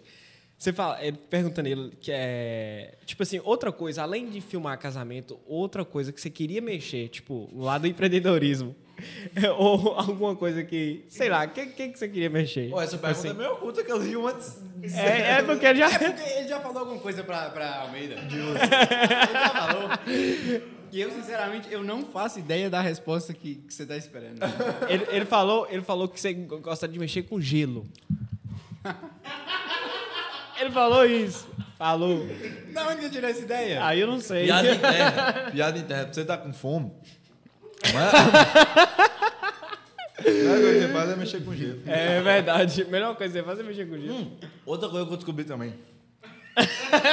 Até você, velho. É, não, ué. eu, não, mas eu fui. Eu fui, Ele mais perto ainda. eu fui mais perto. Ele foi mais perto ainda. Graças. Falou você come pra caralho, bicho. Não, eu conversando com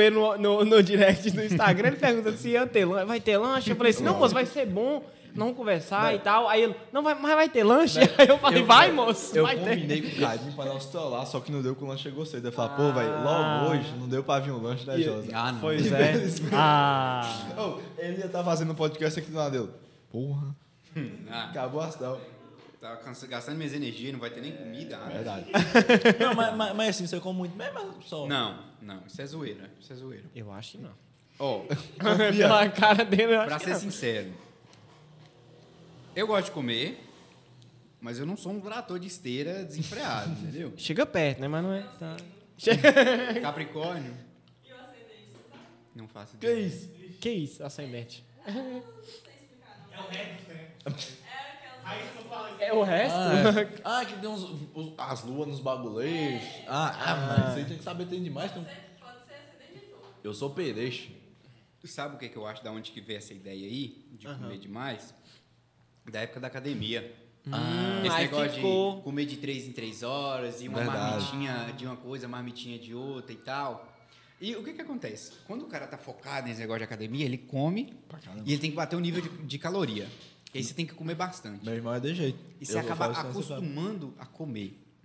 E aí eu como. Ah, vai montar, vai almoçar. Eu, eu, eu não como num prato, eu vou comer na sopeira. Pouca coisa não sustenta mais, que você já tá acostumado. É. E assim, eu como bastante na mente deles e não engordo. Por quê? Não faço ideia. Por Porque quê? não faço ideia. Não faço Já ideia. acostumei. Tanto é que eu tô sem fazer academia e emagreci. E eu tô comendo a mesma coisa. Normal. Dali, tá vendo? Mas isso, isso é conversa. Esse, esse negócio de que já Essa é demais. conversa. É uma conversa que pegou e ficou e. Isso, isso. Vai, Eu, eu gosto de apreciar. Uma coisa que eu tô full curioso é que do bagulho do gelo, de onde é que gato tirou? Também não sei. Não! É. de Deus. Você vai estragar, Não, você vai estragar a transmissão. Tá, tá. Faz isso não. Também não sei, não. Ele falou assim, ô, Mas- se precisar, você pode ligar pra mim. E ele mandou um Deus áudio. livre. E ele mandou um áudio pra mim com convicção. Eu falei, caraca, bicho. eu acho Ó, que- ele quer abrir. Eu acho que ele quer né? mesmo, eu vou ajudar ele a indicar lá. Salvo, É, eu gelo mais, é, alguma coisa. liga- Não, Saulo, Saulo ele é o concorrente do meu pai. Porque o meu pai vende. Gelo? Gelo. Gelo. Ah, então tem. Então dá alguma coisa tem essa piada do gelo. Talvez seja o quê? Meu pai tem uma foto de, de gato com meu pai. Hum. Oferecendo pra ele uma cerveja. Oferecendo pra gato uma cerveja. Talvez essa conversa veio daí, mas mesmo assim ainda é. Ainda é longe. É Ainda muito longe, é muito longe. É, acho muito longe. Bora começar As aqui. perguntas? Vou mandar a primeira. Ah, essa aqui eu acho que ele já respondeu. É, Heloísa Araújo, minha prima. Minha prima. Sabe, velho? Não, minha sobrinha. Prima não. É, Minha sobrinha, sabe? Mandou. O que o karatê mudou na sua vida? É, foi aquele que eu estava comentando. Mudou, não diria que mudou, melhorou. Melhorou a minha personalidade. Melhorou a forma como eu vivo com outras pessoas próximas de mim. E melhorou a minha forma de me controlar e de me entender. Show. Karatê é muito isso, velho. Ah, ah, então, tipo assim, além de uma arte, uma arte marcial, ela, ela é meio que como se fosse uma ferramenta de autoconhecimento. Seria uma definição bem Completamente. rasa. Completamente. Isso, né? Sim, sim. Deixa eu Muito ver. Cara, todas as perguntas praticamente. Meio que, eu, eu- meio que eu tô respondendo que nem. Seu mozão mandou. O que mudou na sua vida nos últimos cinco anos? Ah, se ela quer ouvir dela mesmo. Aquilo que eu tava. Eu, inclusive, até perdi, tá vendo? A gente começou a falar de gato e esqueci. É, muita coisa mudou. A gente tá junto há seis, na verdade. Casados Seis anos. há, é, há quase. A gente está junto há quase seis anos e meio e casados há quase seis. Você errou a conta, viu, amor? Vixe, Maria. É, ela é ruim de Ao conta, vivo. ela é ruim de conta. Ela é de humanas. Ela é Ela, errou- ela saiu da faculdade de contábeis. Chegar Eu- em casa você vai ver. Chegar em casa, você tá lascado, amigão. Eu vou comer o salgadinho tudo antes de ir embora. pra chegar lá e você já tá abastecido. É, nem, nem preciso. Por que, que ela pergunta isso? Porque quem me conhece há mais tempo sabe que, que a A diferença. discrepância que deu. É como eu falei, eu era muito mais fechado, muito mais ranzinza. Não que eu não seja hoje, mas hoje isso mudou bastante. Uma pessoa que me conheceu na época que eu trabalhava junto com ela, antes da gente começar a namorar, fala com ela. Nossa, Gra, é, Jader mudou pra caramba. É outro cara. ele fala, Ele está "Pá, mais comunicativo, né? ele está mais sorridente e tal. E grande parte disso é aquilo que eu falei. O fato de eu me envolver com ela me ajudou a melhorar muito a minha personalidade. E isso mudou muito a minha vida. É, é aquilo que você fala, que nem do jeito que você fala que você era antigamente, hoje. Caralho, você é um cara veio aqui, trocou ideia, ideia bacana pra, pra caralho, riu, brincou e pá. Eu tinha vergonha de atender telefone no serviço. É, bicho. Tinha vergonha de atender telefone. Eu me jogaram no fogo, assim, ó. Você vai ter que atender. Nós também não almoçar, não tem ninguém aqui. Aí e a mão nossa. gelou. Já, Aí você vai ter que ser eu mesmo. E para atender cliente? Vixe. O pessoal chegava lá no serviço para atender cliente, não tinha ninguém, eu tinha que conversar com eles. Aí você ficava. Não saía voz direita, a pessoa, ah, ah, o quê? Aí você. É, aí eu fui amadurecendo aos poucos. Era bem Caralho, velho. chucrão. Ó, mas esse aqui é mais profissional. De- Deixa eu ver. Você você Não, não, pode. pode. Ni- Nicolas mandou. Um estilo mais cinematográfico depende de um bom olhar apenas ou de bons equipamentos? Boa, boa pergunta. Quem é que mandou? Nicolas. Nicolas. Nicolas. Valeu, Nicolas, pela pergunta. Ó, se fosse para escolher entre os dois, o olhar ele é muito mais importante que o equipamento. Sério, bicho? Sim, sim, sim. Claro. Não podemos abrir mão, não podemos negar que um equipamento bom faz diferença. Na qualidade do resultado visual e auditivo e na, na forma como você trabalha. Um bom equipamento te faz trabalhar melhor. É aquilo que a gente estava comentando em off aqui. Você tem um computador ruim, você vai passar raiva para editar. Você tem um computador bom, você vai editar mais rápido. E isso vai te deixar mais satisfeito em realizar aquele trabalho. Mas, de toda forma, um equipamento na mão de quem não sabe, um equipamento bom e um equipamento ruim, não faz diferença nenhuma. O olhar daquela pessoa é muito importante. Que dá o, a cor, a vivência em tudo, você tem que Isso. ter uma olhada. olha. Velho, é, tem gente no Brasil que hoje. Tem gente que cobra até 45 mil reais para filmar um casamento. Caralho! Sério. 25, Lucas, imagina. Não, 45. 45 conto eu, eu, eu, é doido. eu ia falar com a futura, eu falava, ô Anjo, você desembolsa aí. Vamos fazer no telefone, né? né? Ou ou nós tem que chamar Jada aí, que vai ficar mais É, conta. e são pessoas que têm trabalho o tempo inteiro. Por quê? Eles têm um olhar muito apurado. Eles têm uma técnica muito apurada, já têm um mercado consolidado e também têm uns equipamentos muito bons. Equipamentos de entrada para esses caras não iam atender eles. Já tem que ser. Porque o, o olhar deles já está num nível muito elevado e o equipamento tem que acompanhar. Não pode ser uma diferença muito grande. Dos entendeu? dois. Tem cara no Brasil, velho, que tem muito vídeo premiado, premiado de, de essas associações que fazem análise de vídeo. E a grande maioria deles faz isso que eu estava comentando lá no começo. Eles baseiam a estrutura em uma narrativa e aí as as associações também fazem as avaliações baseadas nisso. Tem um, um pessoal que eu acompanho muito, que eu gosto muito, acho que seria assim, se eu fosse elencar os melhores do Brasil, eles seriam os primeiros, que é a DVM Filmes. Eles têm um vídeo premiado de casamento que tem um rato no meio do making off da noiva. O rato passa no chão, aí a galera começa a gritar e tal, aquela coisa, aquela loucura.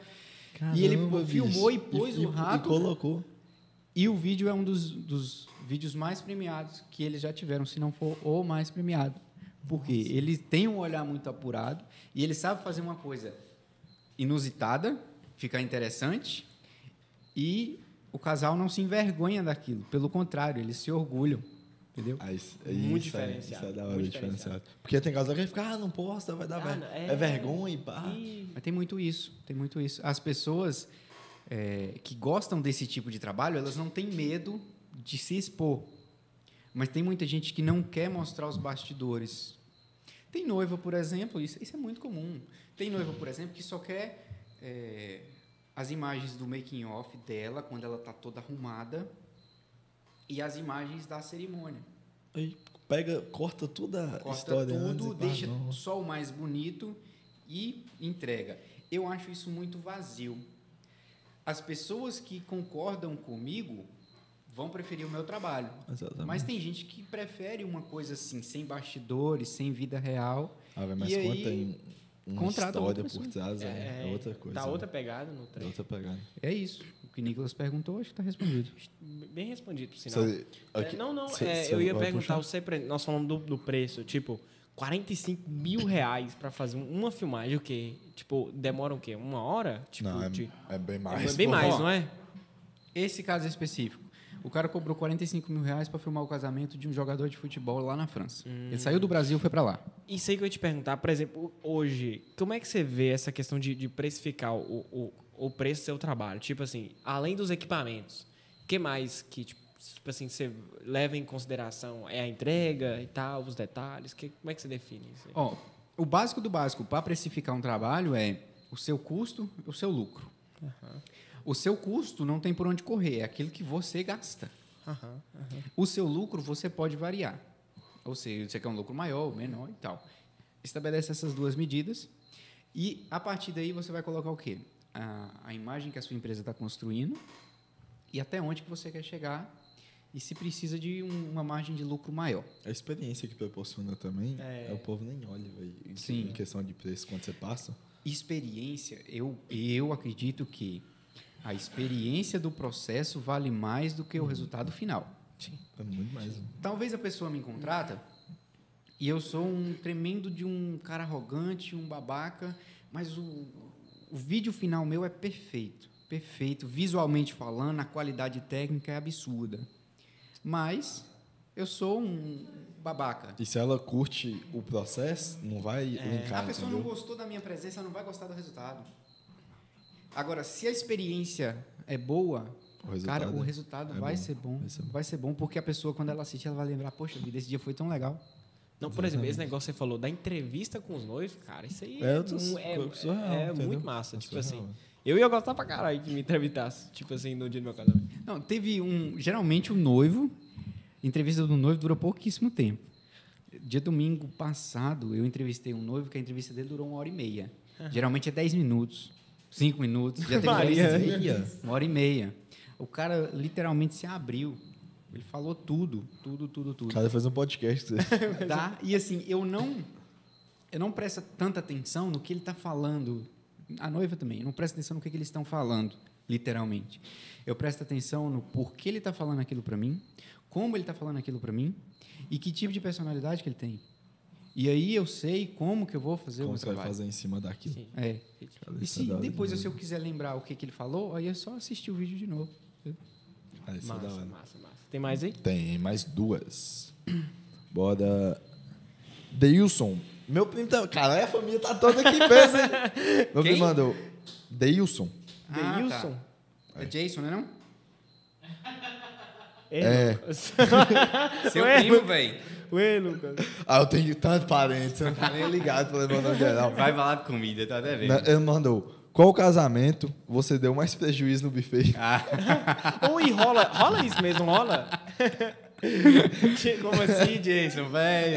Tipo assim, quando você tá filmando um casamento, rola isso mesmo. Tipo assim, eh, tá o buffet lá e tal, pega, pega aí. Eu, eu ia fazer quê. a festa suas comigo. Ó, geralmente é assim. Todo casamento que a gente está fazendo a filmagem, chega um momento que você faz uma pausa e vai lá e faz um lanche. Geralmente é no momento do buffet. Mas isso a gente deixa para fazer depois que todo mundo já foi lá e já comeu. Tem, tem noivos que exigem que você coma no mesmo momento que as outras pessoas estão comendo. Te dão uma mesa, velho, você vai sentar aqui, você vai comer aqui agora. Agora tem outros que já te colocam lá num cantinho, você come escondidinho ali, num, num pratinho, qualquer coisa e tal. Não foi no de Jason, velho. Eu acho que eu não dei prejuízo no IBC. sinceramente. Não, eu, perguntou qual, qual foi? O, o dele foi o primeiro casamento que eu fiz. Sério? Foi o primeiro casamento que eu fiz. E interessante que depois que eu filmei o casamento deles, eu virei cliente deles. Tá Lá. vendo? Isso é da hora, velho. É, e eu como lá toda semana, eu tô comendo. Aí, tá vendo? Inclusive, da última vez que eu co- comi lá, é, eu pedi o, o PF e ainda pedi mais um, um- uma bandejinha de macarrão. É, porra. moça. E veio por conta da casa brinca ainda, não, velho. Lá é, é Point, né? Ponte Bar, velho. É Point Bar. Patrocina nós. É patrocinando nós, Point Bar. Cleison mandou aqui. Ele Oh. tem canal? Caso não tenha, por qual motivo ainda não tem? Tá- Que o trabalho é da hora. Certo, Essa é certo. boa também. Tem um canal no YouTube que não tem é, vídeo para acesso de ninguém. É lá que eu coloco o link para o casal visualizar o trabalho antes da entrega. Aí eles vão assistir e se tiver alguma alteração necessária para fazer, eu faço a alteração. Eu não tenho um canal no YouTube porque vídeo de casamento não é a minha atividade principal. Eu tenho o meu emprego e isso a gente faz nos momentos livres, né? Isso toma muito tempo. São muitas horas de edição, são muitas horas de captação e eu ainda tenho trabalho durante o dia. Eu não tenho condições no momento de produzir conteúdo para YouTube. Que a- além da edição do casamento, você tem que editar os seus vídeos também. É, é um, é um trabalho violento. No começo, quando a agenda estava mais livre, eu fiz bastante conteúdo. Vários deles eu coloquei no Instagram. E não dei conta de produzir mais. Pô, sentar para mim fazer um roteiro de um vídeo meu, de alguma coisa, de dica de alguma coisa, eu não estou dando conta. É por isso que eu não abro. Porque se eu for abrir, aí eu vou ter que dividir minha atenção em mais coisas, vai ficar tudo mais ou menos, e eu não vou dar conta de fazer tudo. Ou fazer bem feito alguma coisa. Sabe aquela. é, o pessoal chama de a síndrome do pato? O pato nada, voa e caminha. Só que ele faz tudo mais ou menos. Não faz nada 100%. Certo. Ele voa mais ou menos, ele nada mais ou menos e ele caminha mais ou menos. Nenhum é. E quando você divide sua atenção desse jeito, é a mesma coisa. Você precisa focar e fazer bem feito. Por isso que eu faço hoje. O meu foco é que a experiência do casal seja boa comigo. E aí depois eu vou fazendo as outras coisas. Tanto é que eu nem posto no, no, no Instagram o vídeo antes do casal postar. Você espera? É, eu, eu, eu fiz o trabalho para eles. Isso é verdade. Se eles se sentirem bem à vontade para postar, eles vão postar primeiro. Eu não vou fazer isso na frente Isso é deles. verdade. Aí depois Faz que eles faz postam, e tal, aí eu coloco no meu para o pessoal ver de portfólio. Ah, olha lá no meu Instagram tem os trabalhos que eu fiz. Aí eu coloco. Isso é A experiência é muito mais importante. né? Não, Faz sentido, experiência faz é sentido. Isso também é questão de respeito, né? Pela opinião de- pessoal Oh. e tal. Ah, gosto de. E- Esse, o último casamento que a gente filmou, eu acho que eu poderia falar de todos, né? Mas vou falar desse último, por exemplo, bem rápido. É, o noivo, a mãe dele faleceu há um tempo atrás. Quando a noiva dele nasceu, ele é alguns anos mais velho que ela, pouca coisa. Ela foi visitar, a mãe dele foi visitar ela Sério? quando ela nasceu, né? Então, assim, Aí falou para a mãe dela: quando esses meninos crescerem, eles vão namorar. Nossa, velho. Deve Caraca. Os meninos crescerem, eles vão namorar. E eles cresceram, começaram a namorar, noivaram e iam se casar. Como tem muito tempo que ela faleceu, não tem uma foto, não tem nada dela, nenhuma recordação tangível, Material, física, tangível, material. Aí no dia da cerimônia, eles tiveram uma excelente ideia dele entrar com um balão com o nome da, da mãe dele no balão e o pai dele do outro lado. No fim da cerimônia, ele ia soltar o balão de gás hélio para o balão voar. O balão voou antes da cerimônia. Ele acabou voando. E quando esse balão voou, a última materialização que ele tinha para aquele momento foi embora. Foi embora. E a única coisa que restou foi uma foto da sobrinha dele segurando o balão antes de ir para a cerimônia. Ele me pediu, Jade, só sobrou isso aqui da minha mãe, cara. Coloca isso no vídeo. Vai ser foda que passou emoção. Cara, olha, ah, chega a arrepiar, arrepiar. velho. Passou emoção fodida. Eu coloquei no vídeo, né? Mas aquilo para mim não era suficiente. Não- não- porque se fosse eu, não ia ser suficiente. Sim. Eu, eu vou, vou combinar alguma coisa com, com a noiva, com a esposa. Agora é esposa. Aham. Aí eu falei com ela, ó, é, eu tenho o pendrive que eu vou te entregar. Estava pensando o seguinte, e se a gente refizer o balão, fizer uma, uma réplica do balão, já que ele queria soltar o balão depois da cerimônia, eu levo o balão, vocês assistem, e depois que vocês assistirem ele, solta o balão. Do jeito que ele queria, do jeito que ele pensava. E assim a gente fez. Eu deve ter um trampo. Ai, nossa, E assim, Nossa, pra eu- criar o. Me fizeram sentar lá e assistir o vídeo junto com eles, né? Não, isso deve. E Desmoronou, bicho. ela falou pra mim que nunca tinha visto ele chorar. Ele, ele é um cara super pra cima também e tal. E eu vi ele chorar Cara, imagina quando ele a assistiu gratificação. o vídeo do casamento. Nossa senhora, eu fico imaginando e já fico. Né? Nossa, Nossa. E aí, depois que ele assistiu, aí ele foi soltar o balão. Ele soltou o balão, a gente filmou ele soltando o balão. E eu lá com o drone lá em cima, eu filmei o balão voando. Nossa, E eu peguei essa filmagem e editei o vídeo de novo e coloquei ela no final do vídeo. Eu vou- e entreguei para a noiva esse novo vídeo com final prolongado. do balão. Não. Ou seja, por que isso tudo? Porque a experiência vale muito mais. Cara, você pode olhar e falar assim: esse enquadramento aqui não tá bonito, velho. Acho que já podia fazer de outro jeito. Mas você pode ter certeza que a mensagem daquele vídeo ela é a mais forte que eu posso transmitir. Isso é certeza. Porque a experiência que eu passo para o cliente é a experiência que eu quero para mim. Eu quero que a pessoa. Eu me, eu me entrego do jeito que eu queria que se entregasse para mim. Eu, eu vou, eu, sinceramente, velho, é difícil um casamento que eu não choro. Sério. Sério. Porque, é é igual eu falei, eu me vejo naquela situação. Cada casamento me ensina uma coisa diferente. E aquilo vale muito para mim. Sim, porque também, querendo ou não, você ac- acaba acompanhando, né? Desde a entrevista, desde o Tudo. processo, você acaba pega pegando todo o muita- processo do muitas casamento. coisas dos dois lá. Exemplo, exato. às vezes tem um casal que eles têm um, um- um ponto que eles são divergentes ali, aí você, cara, eu acho que se fazer assim e tal, aí você já vai pegando, aprendendo com erros deles e trazendo pra sua vida. Eu acho que isso é muito Ô, velho, e isso, isso que você falou, esse ponto que você falou que você fez a montagem do balão e tudo mais, nesse exato momento, o que, que a gente fala da experiência? É preço, qualquer coisa. Não- nem, nem importa. Nesse exato momento, velho, você não tá nem aí, você tá Sim. importando com a experiência. O povo fala, é nossa, velho, única, não tem como. é aqui só, que É. experiência única. E quando você proporciona isso que você falou, velho, você fez um cliente que, te, que literalmente era muito difícil é, é, é, tra- transmitir emoção e ele transmitiu do seu lado com o serviço que você fez. Exatamente. Aí você, aí você até fica, assim, nossa, velho, que gratificante, né? Uma gratificação Exatamente. surreal. Caralho, velho, foda demais. Muito massa. Vale a pena. Pra mim, foi vale o último, né? Foi. Fala que deve ter outros, Outros. que você... Não, teve uma entrevista que a gente fez agora, fim de semana desse novo de uma hora e meia, a noiva também. Aham. Não, eu chorei igual criança. Tem É. muita coisa que funciona de gatilho emocional. Quando você conversa com uma pessoa, você identifica algum gatilho que, que faz sentido para você. A, o dela mesmo, da noiva, o, os- a- o avô, Aham. que ela perdeu, é um gatilho emocional muito forte para mim. Eu não tenho mais meus avós. E isso me ma- machuca, de, né? De certa forma. aham. Isso machuca. E aí, quando eu vejo na pessoa, é, é- é automático. Pum, tô sentindo a mesma coisa. Tô chorando, tô enxugando o nariz aqui, esfregando a cara. Mas lá aqui, ó, gravando. E a câmera, a câmera no tripé pra não tremer. É. Aqui foi... Ô, Cadinho, Tem mais você- alguma do YouTube? Você pega aí ou eu pego da... do YouTube?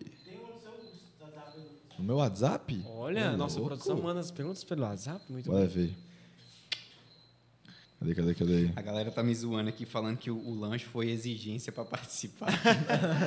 Quase que. Que Né? sem vergonha, viu? É, Pergunta, você faz serviço fora de casamento? Se te chamarem? Faço igual eu te falei. Se for um trabalho corporativo, se for uma empresa, já com uma ideia muito bem definida do que, que eles querem, e se eu tiver agenda, eu faço. O que mais? Hoje, basicamente, só isso Sim. Eu estou fazendo. Mas que a gente já fez. Já fez aniversário de criança. Já fez. é, Nossa, tem tanta coisa que. 15 anos. De 15 anos eu não fiz, mas já fez ensaio em foto. Eu já fiz foto também. Ensaio em vídeo. Ensaio em Aham, vídeo. aham. Já fiz foto e hoje eu não faço mais foto, hoje é só vídeo. Tanto é que a gente tem uma camisa. Eu vi lá. Não é não é foto, foto, é só vídeo. vídeo. Não É. é foto, é vídeo. Muito massa. A gente brinca com essa piada. E hoje mesmo é casamento e algum corporativo. Velho, aproveitando esse gancho que você falou, é um convite, né? Se você toparia fazer o especial de um ano da gente, Claro, quando a vai gente ser? for fazer. É, daqui Daqui um ano. on- 11 meses. 11 meses. Da- É, daqui 10 meses. É. Porque, velho, a, Ah, gente, então a tá. gente tem um sentimento de quando for fazer. A gente hoje, a gente já imagina o sentimento de quando for fazer, mano. E como você passou a experiência toda, não daria pra fazer com outra pessoa, Não tem entendeu? como, é. Não tem como fa- fa- fa- fazer com outra Faremos pessoa. sim, claro. Daqui até lá eu tenho data, com certeza. Não vai chegar ele não, até lá tá Caraca. lotado. Eu Não, até lá, tá minha lotado. agenda vai estar liberada. Uma vaga eu arrumo pra vocês aí. Tá lotado até março. Até março tá, mas depois de março tá tranquilo. Que mais tá lotado até março. É, tem que Tudo bem, programar hein? logo. Não, não Cara, programar. É, é, oh, mas é um hora. Eu, tô- eu, tô, eu tô muito bi- bitolado nesse de pegar a história, o porquê. Tá vendo? E vocês só querem pá. gravar um negócio lá? Também tem que ter outra história. Não, tem que tem- ter é, um roteiro. Hoje, hoje para mim, eu vejo isso como uma coisa muito normal. normal. normal. Aí eu me pergunto por que, que as outras pessoas não fazem isso. Porque é uma coisa que vale a pena, dá super certo e o resultado é muito bom. E tem muita gente que não faz. Sabe aquela, aquela, aquele negócio que o pessoal fala sobre você ter sucesso? Você precisa ser esforçado, você precisa trabalhar, você precisa trabalhar muito, mas você precisa ser inteligente também. Não quer dizer que só trabalho duro vai te fazer ser uma pessoa de sucesso, vai te fazer chegar em algum lugar. Você tem que ser inteligente. Você tem que entender o que está dando certo, o que está dando errado, e trabalhar no que está dando errado e continuar no que está dando certo. É aquilo, porque você, se você é inteligente, você se esforça num negócio que teoricamente não vai pra frente. Você tá perdendo tempo, energia. É aquilo que nem, que nem quem se esforça, se entrega tudo fazendo carroça. Pode ser o cara mais esforçado do mundo, foi ultrapassado. Se ele não for inteligente É, para mudar a exatamente. metodologia e, e passar para o que funciona hoje, não vai re- resolver mais. Entendeu? Exatamente. Sim, sim. Eu, eu acho que as pessoas faltam é, esse pensamento de mais estratégia e menos ação. É. Porque a ideia é se trabalhar pouco e ganhar muito. É, Você não pode. eh, A gente Sim, não pode sim. Eh, falar que ah, eu amo meu trabalho e, e só. Você precisa receber. precisa. E se você receber bem, melhor para você. Não tem mal nenhum, desde que você não esteja usurpando de ninguém, desde que você não esteja enganando ninguém. Se o seu trabalho Sim. vale, cara, você precisa cobrar. Isso é ser inteligente. Isso é- é inteligente. Valorizar a sua, sua própria mão de obra. sim, sim. sim. Caralho, velho. Podcast foda. Foi. Meu Tá Deus do insano. céu. Tá insano. Tá Véi, muito bom, cara. é, eu, eu confesso que. Confissão minha. Não te conhecia. Conheci aqui no, no podcast antes, quando a galera tava citando os convidados e tudo, falando muito bem de você. Só que até então, não tinha ligação nenhuma. Aí eu só o nome, é. É. tipo assim, eu vim hoje receoso, que eu acho que eu sou a única pessoa do estúdio que não te conhecia. Não, eu, eu, tipo assim, nem eu também não É, conheço. tão a- sim, já ouvi falar e é, conheço. e aquilo, velho, Por isso que eu amo tanto podcast, velho. Você pega isso da, da galera que às vezes o povo não conhece. Isso Aí é fala, incrível. porque É. a gente tá conhecendo isso e a galera em casa também. Nossa, velho, isso é um sentimento. Não, porque é, é muito bom, cara. quando você pega a sua causa, que é uma causa da hora pra caralho, filmmaker, mas você pega isso aqui por trás, aí acabou. É. Você fala, Já "Nossa conquistou Senhora." todo mundo é, aqui. Já conquistou geral, entendeu? É. Tipo, é, a- além do trampo bem, bem feito, tem toda uma história por trás. Nossa, é da hora, velho. Parabéns. Obrigado. A entrega porra, que se- você faz é entrega vai, é vale muito. Tá doido. É aquilo, acho que quando você faz uma coisa, você se identifica muito também. Sim, É, sim, sim. Entendeu? A gente, Sim, a gente exatamente. identifica muito. Eu sempre fui assim, de levar tudo muito a sério. Na época que eu andava de cavalo, eu queria virar peão de rodeio. É. Na época que eu fazia musculação, eu queria ser fisiculturista. Entrei pro karatê, levei as coisas a sério, Faixa preta. faixa preta. Toma. Comecei a filmar, levo a sério, Melhor a de ponto de, de Melhor. me, é. a ponto de me envolver ao máximo que eu conseguir para fazer uma coisa bem feita. Isso é uma característica da minha personalidade. Eu sempre levei tudo muito a sério. Mas quando eu cheguei num ponto de que eu percebi que aquilo ali fazia bem para mim, é isso aqui, cara. É isso. É isso aqui, porque faz eu levo a sério, porque faz bem para mim, faz bem para as outras pessoas. É isso. Eu cresço junto com as outras pessoas que me contratam. É hora. Ô, esse grilo tá com vontade, viu? Você é doido? O grilo? Ah, tá. Você tá doido? Dá- dá pra- o microfone dá pra captar. Tem Show. mais alguma pergunta? Deixa eu ver aqui a galera que mandou no YouTube que eu não li Moço, ainda. é, enquanto você procura aí, Pode ficar à vontade. é, eu tava conversando com. Pode ver que é gato. Já sei. Já sei. Adivinha. É, ele pediu pra você falar um pouco sobre Elias do Belvedere. Pode saber que o cara é da hora. Pode saber que o cara é da hora. Eu só tô perguntando mesmo, tipo assim, eu não faço a mínima ideia do que seja. Ai, eu não sei nem o que você vai falar, mas assim, ele falou com convicção. Pergunta Eu falei quem, assim, fulano. É, vou perguntar. Ei, Jesus do céu. Na verdade, Quem é Elias? é o, o vizinho que estava entre ele e eu Ó, Sério? a minha casa é essa, a casa de Elias é essa aqui, e a casa dele tá de, de fundo a fundo com a dele. Ô, dó, ele era um cara super problemático. super problemático. Era, era assim, em relação, pior que gato? Ah, não, gato. não tem como. Gato é ter alguém- o problema de Gato é gato tá no, tá no bom senso, né? Ele, o, o cara que ele tá falando aí, realmente, ele, ele tem, ele lida com problemas reais da vida dele mesmo. E são problemas que prejudicam ele e as pessoas que estão perto dele. E teve, nossa, teve muita confusão nessa casa lá. Eu já tive que ir lá ajudar e socorrer, aquela coisa toda. Mas eu acho que não, não, não adianta a gente prolongar nesse negócio aí. Essa gato não adianta você prolongar, velho. Ah, tá. Ele, ele- falou outra coisa aqui também sobre um assalto. Meu Deus. Oxi! É, ele falou. E aí, ah, tá, agora, esse aí eu fiquei. Esse aí eu fiquei curioso pra saber. Assalto? É, que aconteceu com você? Eu acho. Não. Não, comigo não, comigo não, nunca foi assaltado. Roubaram essa casa aí antes desse cara ir morar lá. Ah. Essa casa que era do fundo dele. Aham. Levaram o carro do cara, levaram um monte de coisa. Aí É? depois o, o dono da casa ficou desgostou de morar lá, depois do Aham. acontecido, ele foi embora. Quando ele foi embora, ele vendeu a casa e esse, esse cara foi morar lá. O e teve Elias. esse Problema. Ah. E aí, mas hoje ele também já foi embora de lá, não. Ele não mora lá mais. Hoje quem mora lá é outro cara. Ô, velho, você sabe um trem que não dá, que eu acho que não dá pra acontecer? Era Jada e gato ali na porta durante um podcast. Não fala não, daqui a pouco chega aí. Não Daqui a pouco eu existe. cheguei. Vocês não conseguem fazer nada disso com ele perto. Você, você pode ter certeza. Sério? certeza. O cara tem trabalho o dia com o cara. Sério? Ele não leva nada a sério, velho. Nada a sério. Eu não sei como é que a Amanda consegue lidar com um cara daquele. Nada na vida dele é sério. sério. Ao vivo aqui, né? Ao vivo! Ao vivo. Velho, o podcast foi sensacional. Muito Só massa. que antes da gente finalizar, a gente tem uma pergunta sempre pro convidado. Exatamente. Se fosse o C no lugar nosso aqui, quem você iria indicar pra trazer, pra estar sentado nessa cadeirinha? Que você acha que poderia contribuir É, com o poderia papo contribuir. e, e também passar alguma coisa, tipo assim, pra Seria galera? um papo bacana, é alguém da hora. Nessa área de vídeo, eu conheci tanta gente interessante que daria bons papos, que trariam coisas assim para agregar na vida dos outros. Pode É, vontade. pode. Aí. Aê. Tem muita gente, muita gente que eu poderia pensar. É até injusto eu ter que escolher uma pessoa para falar. Mas fala, fala a mais acessível, pra não ser tão injusto. Não, o meu próprio professor de karatê, Quem é? Eu não conheço. Jefferson. Jefferson. Sensei Legal. Jefferson. É um, é, é um nome anotar na agenda e entrar em contato. É uma pessoa super mundo comum, que você olha para ele e você não imagina tudo que, que ele tem para contribuir para a vida das Não. pessoas. É, tipo assim, é tipo você, velho. Tipo assim, É aquilo- é ele chegou aqui, olha tipo, tipo assim, assim, só que ninguém. É, agora que você vai é começando, que você vai entendendo. e- E, e, é- e é aquilo que você falou, a percepção que você tem em relação ao karatê é muito foda. entendeu? Não, e ele demais, demais. de- de- deve ter a, uma a- percepção. a participação dele na- nesse processo foi absurda, né? É, é uma pessoa que eu acho que valeria a pena sim. É Bom Jefferson? Com certeza. Jefferson. Jefferson. Sei, sei. Sensei Sei, Jefferson. Jefferson. Por É. que que chama sei, sei mesmo? É porque, Só já, pra- é porque é faixa preta? é porque ele já sabe. Sei, sei.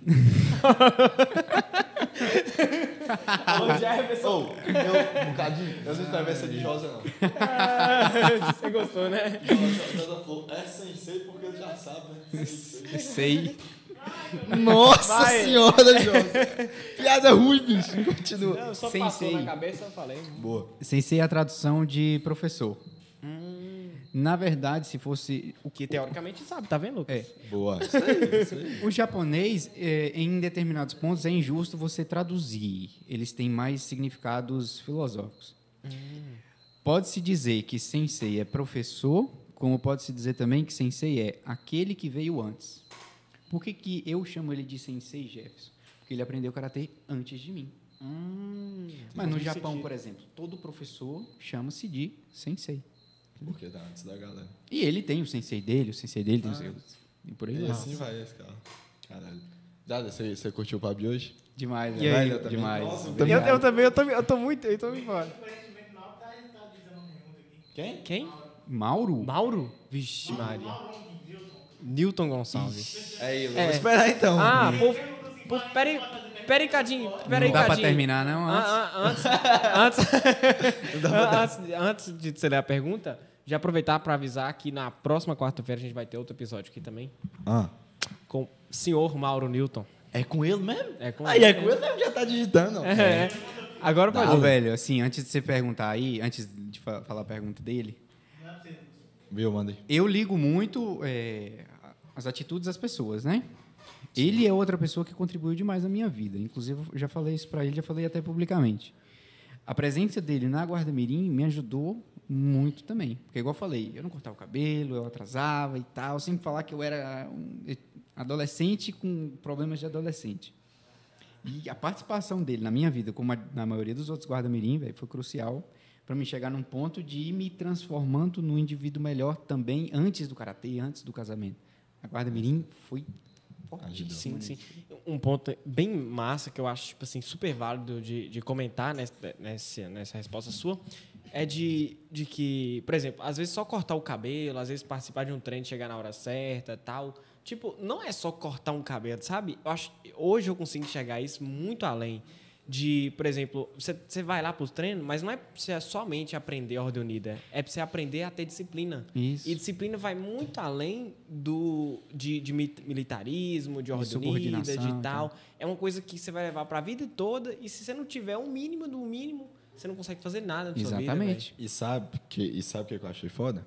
Que fazem isso com mini hábitos. Exatamente. que você não Isso. percebe, entendeu? Com mini hábitos, que é o quê? Hoje Um que eu cabelão, consigo- treino, é, etc. sim. E hoje você não faz nada bem feito ou com, a longo prazo sem disciplina. Sem disciplina. Entendeu? Disciplina é tudo. Exemplo, Um exemplo, você pode, você pode começar com, com um treino a du- 200 por hora. Se daqui uma semana você parar, não importa como É. você começou. É, eu preciso de disciplina para me sentar na cadeira e ficar oito horas editando Exatamente. direto. Eu É. preciso de disciplina. Senão você sai uma coisa, tira Isso. sua, sua atenção. Por exemplo, eu costumo dizer que a pessoa que tem disciplina é a pessoa mais livre.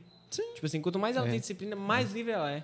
Porque É. ela pode escolher entre é, dormir tal hora e acordar tal hora e fazer tal coisa e deixar de fazer tal coisa. Tipo, isso é incrível demais. Maldo mandou. Vai lá. Pede Jader para falar um pouco da importância do controle emocional nos momentos de dificuldades. Hum, boa. Eu vou chorar. Caramba, Mauro. Aí, aí você quebra com Aí o convidado. tocou na ferida. aí controla. Aí, ó. Controla. Respira. É, moço, tem ninguém. Só finge. É, moço. Pode chorar, tem ninguém vendo. Só tem nós. Mauro. Mauro entende as pessoas, né? Acho que com todo esse tempo de vida que ele tem, que Ele tem. são milhares de anos, É, é ele aprendeu a entender as pessoas.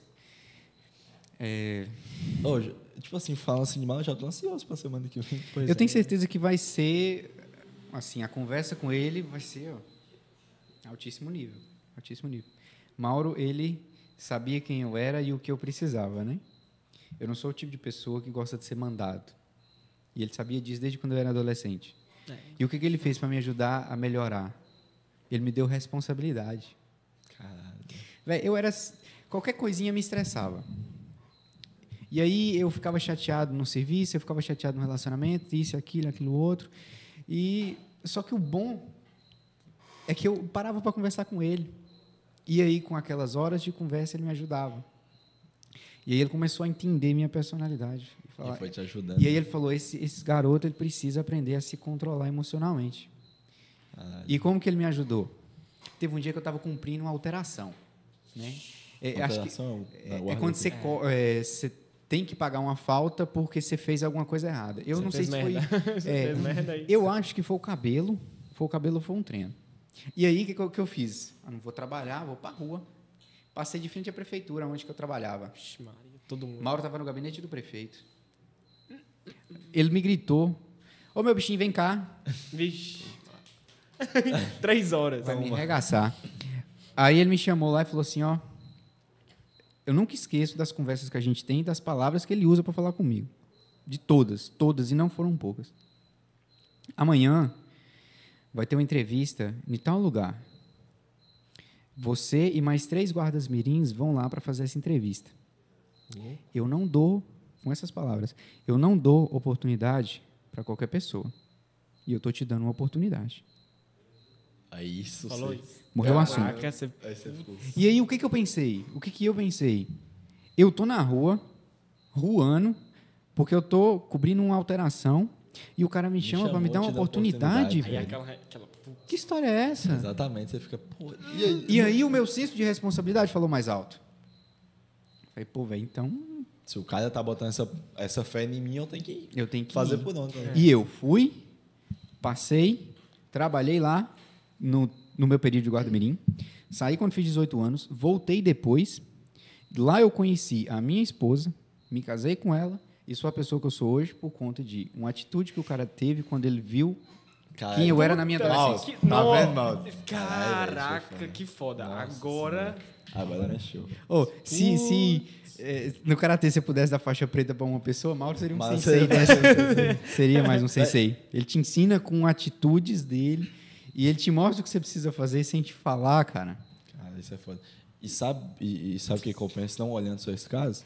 Que não foi só ele em espe- específico que mal já deve deu essa mudança ou deu essa visão. Ixi. São inúmeras pessoas que deve receber esses conselhos de graça, Sim, no 0800, entendeu? Sim, sim. E isso é algo muito importante. Hoje você ter alguém meio que para falar, pô, velho, esse lado que você tá indo é errado, toma esse lado certo pra você seguir. É algo de suma importância hoje em dia, velho. que Se você tiver, você trilha o caminho certo. Velho, e assim, foram várias e várias conversas que eu já tive com ele, desde adolescente até depois de, de adulto, casado. A gente já conversou sobre muita coisa. Ele é o tipo de pessoa que eu posso chegar, e onde que é o Almeida tá, ele tá lá sentado, eu sento aqui na cadeira, ele pode simplesmente olhar para mim e falar assim, e aí, meu bichinho, como é que você tá? Eu desabo na hora, Aí, desabo. Porque Porque é uma das... Fofinho esse. E aí, meu bichinho? E aí, meu bicho? Ele, ele- todo- todo- com todo mundo é assim. É uma das poucas pessoas que eu sei que eu posso, naquele momento, me desarmar e relaxar. Porque ele me ajudou exatamente isso. Ele começou a me ajudar a me controlar desde aquela época. Eu aprendi essa importância. Porque, às vezes, por que é importante a gente aprender a, a se controlar? Às vezes não é só você que sofre. As pessoas que estão ao seu redor também sofrem quando você não se controla emocionalmente. Isso é verdade. E não tem a ver com se conter. É saber extravasar no momento que você precisa extravasar e saber se controlar no, No momento que você precisa se controlar. controlar. É uma balança. E isso foi uma das coisas que eu aprendi com todas as conversas que a gente teve, com todos os conselhos que ele me deu. Caralho. Cara, excepcional. Ah, Excepcional. Semana que vem tem um homem. Semana É, que vem tem esse tá homem aqui. que ele tá falando. Pois é, o cara, o cara é sensacional. Cara, e, é tipo assim, ele, sensacional. ele, ele- ele mostra. ele- na verdade, ele nem mostra o caminho. Tipo assim, ele te dá uma, uma, uma direção É. e, tipo assim, você vai descobrindo aonde que você precisa chegar. Você Tipo, se você, você mesmo. É. Entendeu? Tipo assim, ele não falou, você tem que fazer tal coisa. Ele tinha responsabilidade e você falou, isso. É eu tipo tenho isso isso. pra fazer, então eu não posso ser mais É. fulano que eu tava sendo. Que eu tenho agora, a partir de hoje, eu tenho isso aqui pra fazer. É. Isso é da hora pra porra. Nossa. Muito massa. Muito massa. Valeu, Mauro, pela pergunta. Valeu, mal. Sério. Jade, obrigadão por hoje, velho. Que isso, velho. Eu Mas É, é, mano. então bora mandar Nossa, também. o povo gostou mesmo de perguntar. Ah, Aproveita, é, porque por enquanto vai ser no de graça. Ah, no zap, peraí. É, Salgadinho não sustenta Jade. né? Nada a ver, velho. Nada a ver. Esse cara do Karatê. Não, eu mostrei- não sei o que significa essas duas palavras. Eu vou tentar pro- pronunciar. Dena mandou. Qual ele prefere? Chiai ou Catar? E se vai ter um desconto quando ele filmar meu casamento? Ah. Shiai ou kata? Shiai é a luta esportiva do karatê. É aquela luta que vocês veem no campeonato, de luvinha e tudo mais. É uma luta esportiva. Aquela, aquela máscara que tem lá. É, No karatê não usa o, o capacete. Você só usa luva, uma botinha de proteção, uma caneleira. Ah, tá. Você não pode machucar seu oponente no karatê, a gente não machuca. Você não pode machucar e não pode bater para deslocar a cabeça e tudo mais. É uma demonstração de superioridade técnica, e de velocidade e agilidade. Eu imagino você bater com Caraca. extrema ve- velocidade, mas sem, que- Sem machucar encostar. e deslocar. Você- Porque não encosta, você só. E o kata é aquele conjunto de movimentos que você faz sozinho, é aquela apresentação. Eu, eu prefiro kata. Prefiro kata.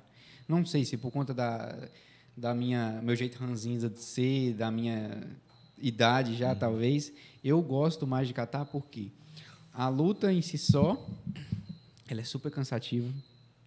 Não que o kata não seja, mas a luta, ela é mais, sabe, você tem que é outra pessoa ali, o kata é você contra você, você, mesmo, e a luta você tem mais um oponente, além de você mesmo, você tem o outro, entendeu? Hoje eu prefiro kata.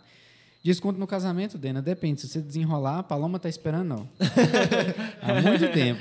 Se você tivesse casado já no começo, você ia pegar os primeiros orçamentos meu, que eram os mais baratinhos. É, isso aí- agora, né? Agora ficou só depois de abril. Entra na fila aí. Avisando, Depois de março aí. Entra na fila agora. Entra na aí. fila. Como tá a história? Eu não vou perguntar se você gostou, não. Tem outra pergunta? Tem outra pergunta? É.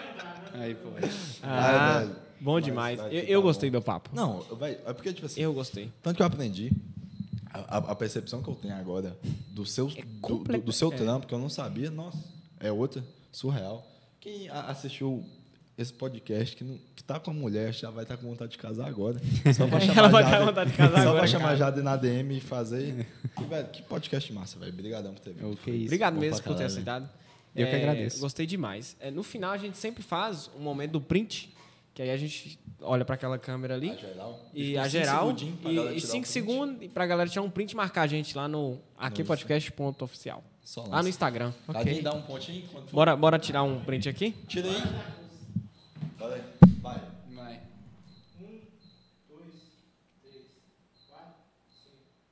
Foi. Bora. E é Muito isso. bem. Marca arroba Jader.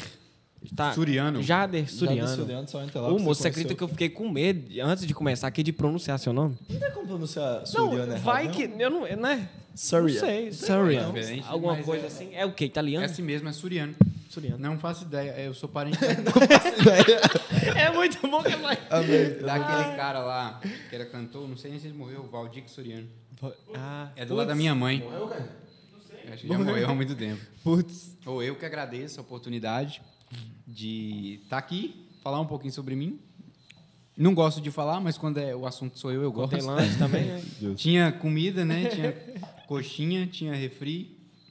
Tem Brincadeiras ainda? à parte, foi muito bom. Agradeço muito a vocês pela oportunidade e estou à disposição de vocês também, tá? Tá, a gente vai gravar o de um Quando ano. vocês fizerem aí um ano de podcast, Você vai estar lá. contem comigo, estou aqui. Viu? Então é isso. Gente, Obrigado Obrigadão a Gente, todo mundo. brigadão. Você Tá, tá na geral ou tô na minha?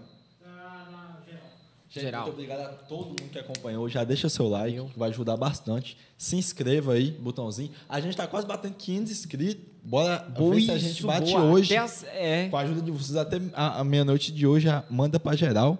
Tá com 492. Falta só 8 Oito. pessoas. Manda esse trem pra... oito. Meu Deus, pra Então cada pessoa que tá assistindo aqui manda agora. pra geral. Bora bater esses 500 Isso. inscritos hoje, que foi muito massa. Velho, muito obrigado. Quarta-feira que vem tem mais. Tem mais. Exatamente. E só bora. Tamo junto. Até mais. Valeu. Aê.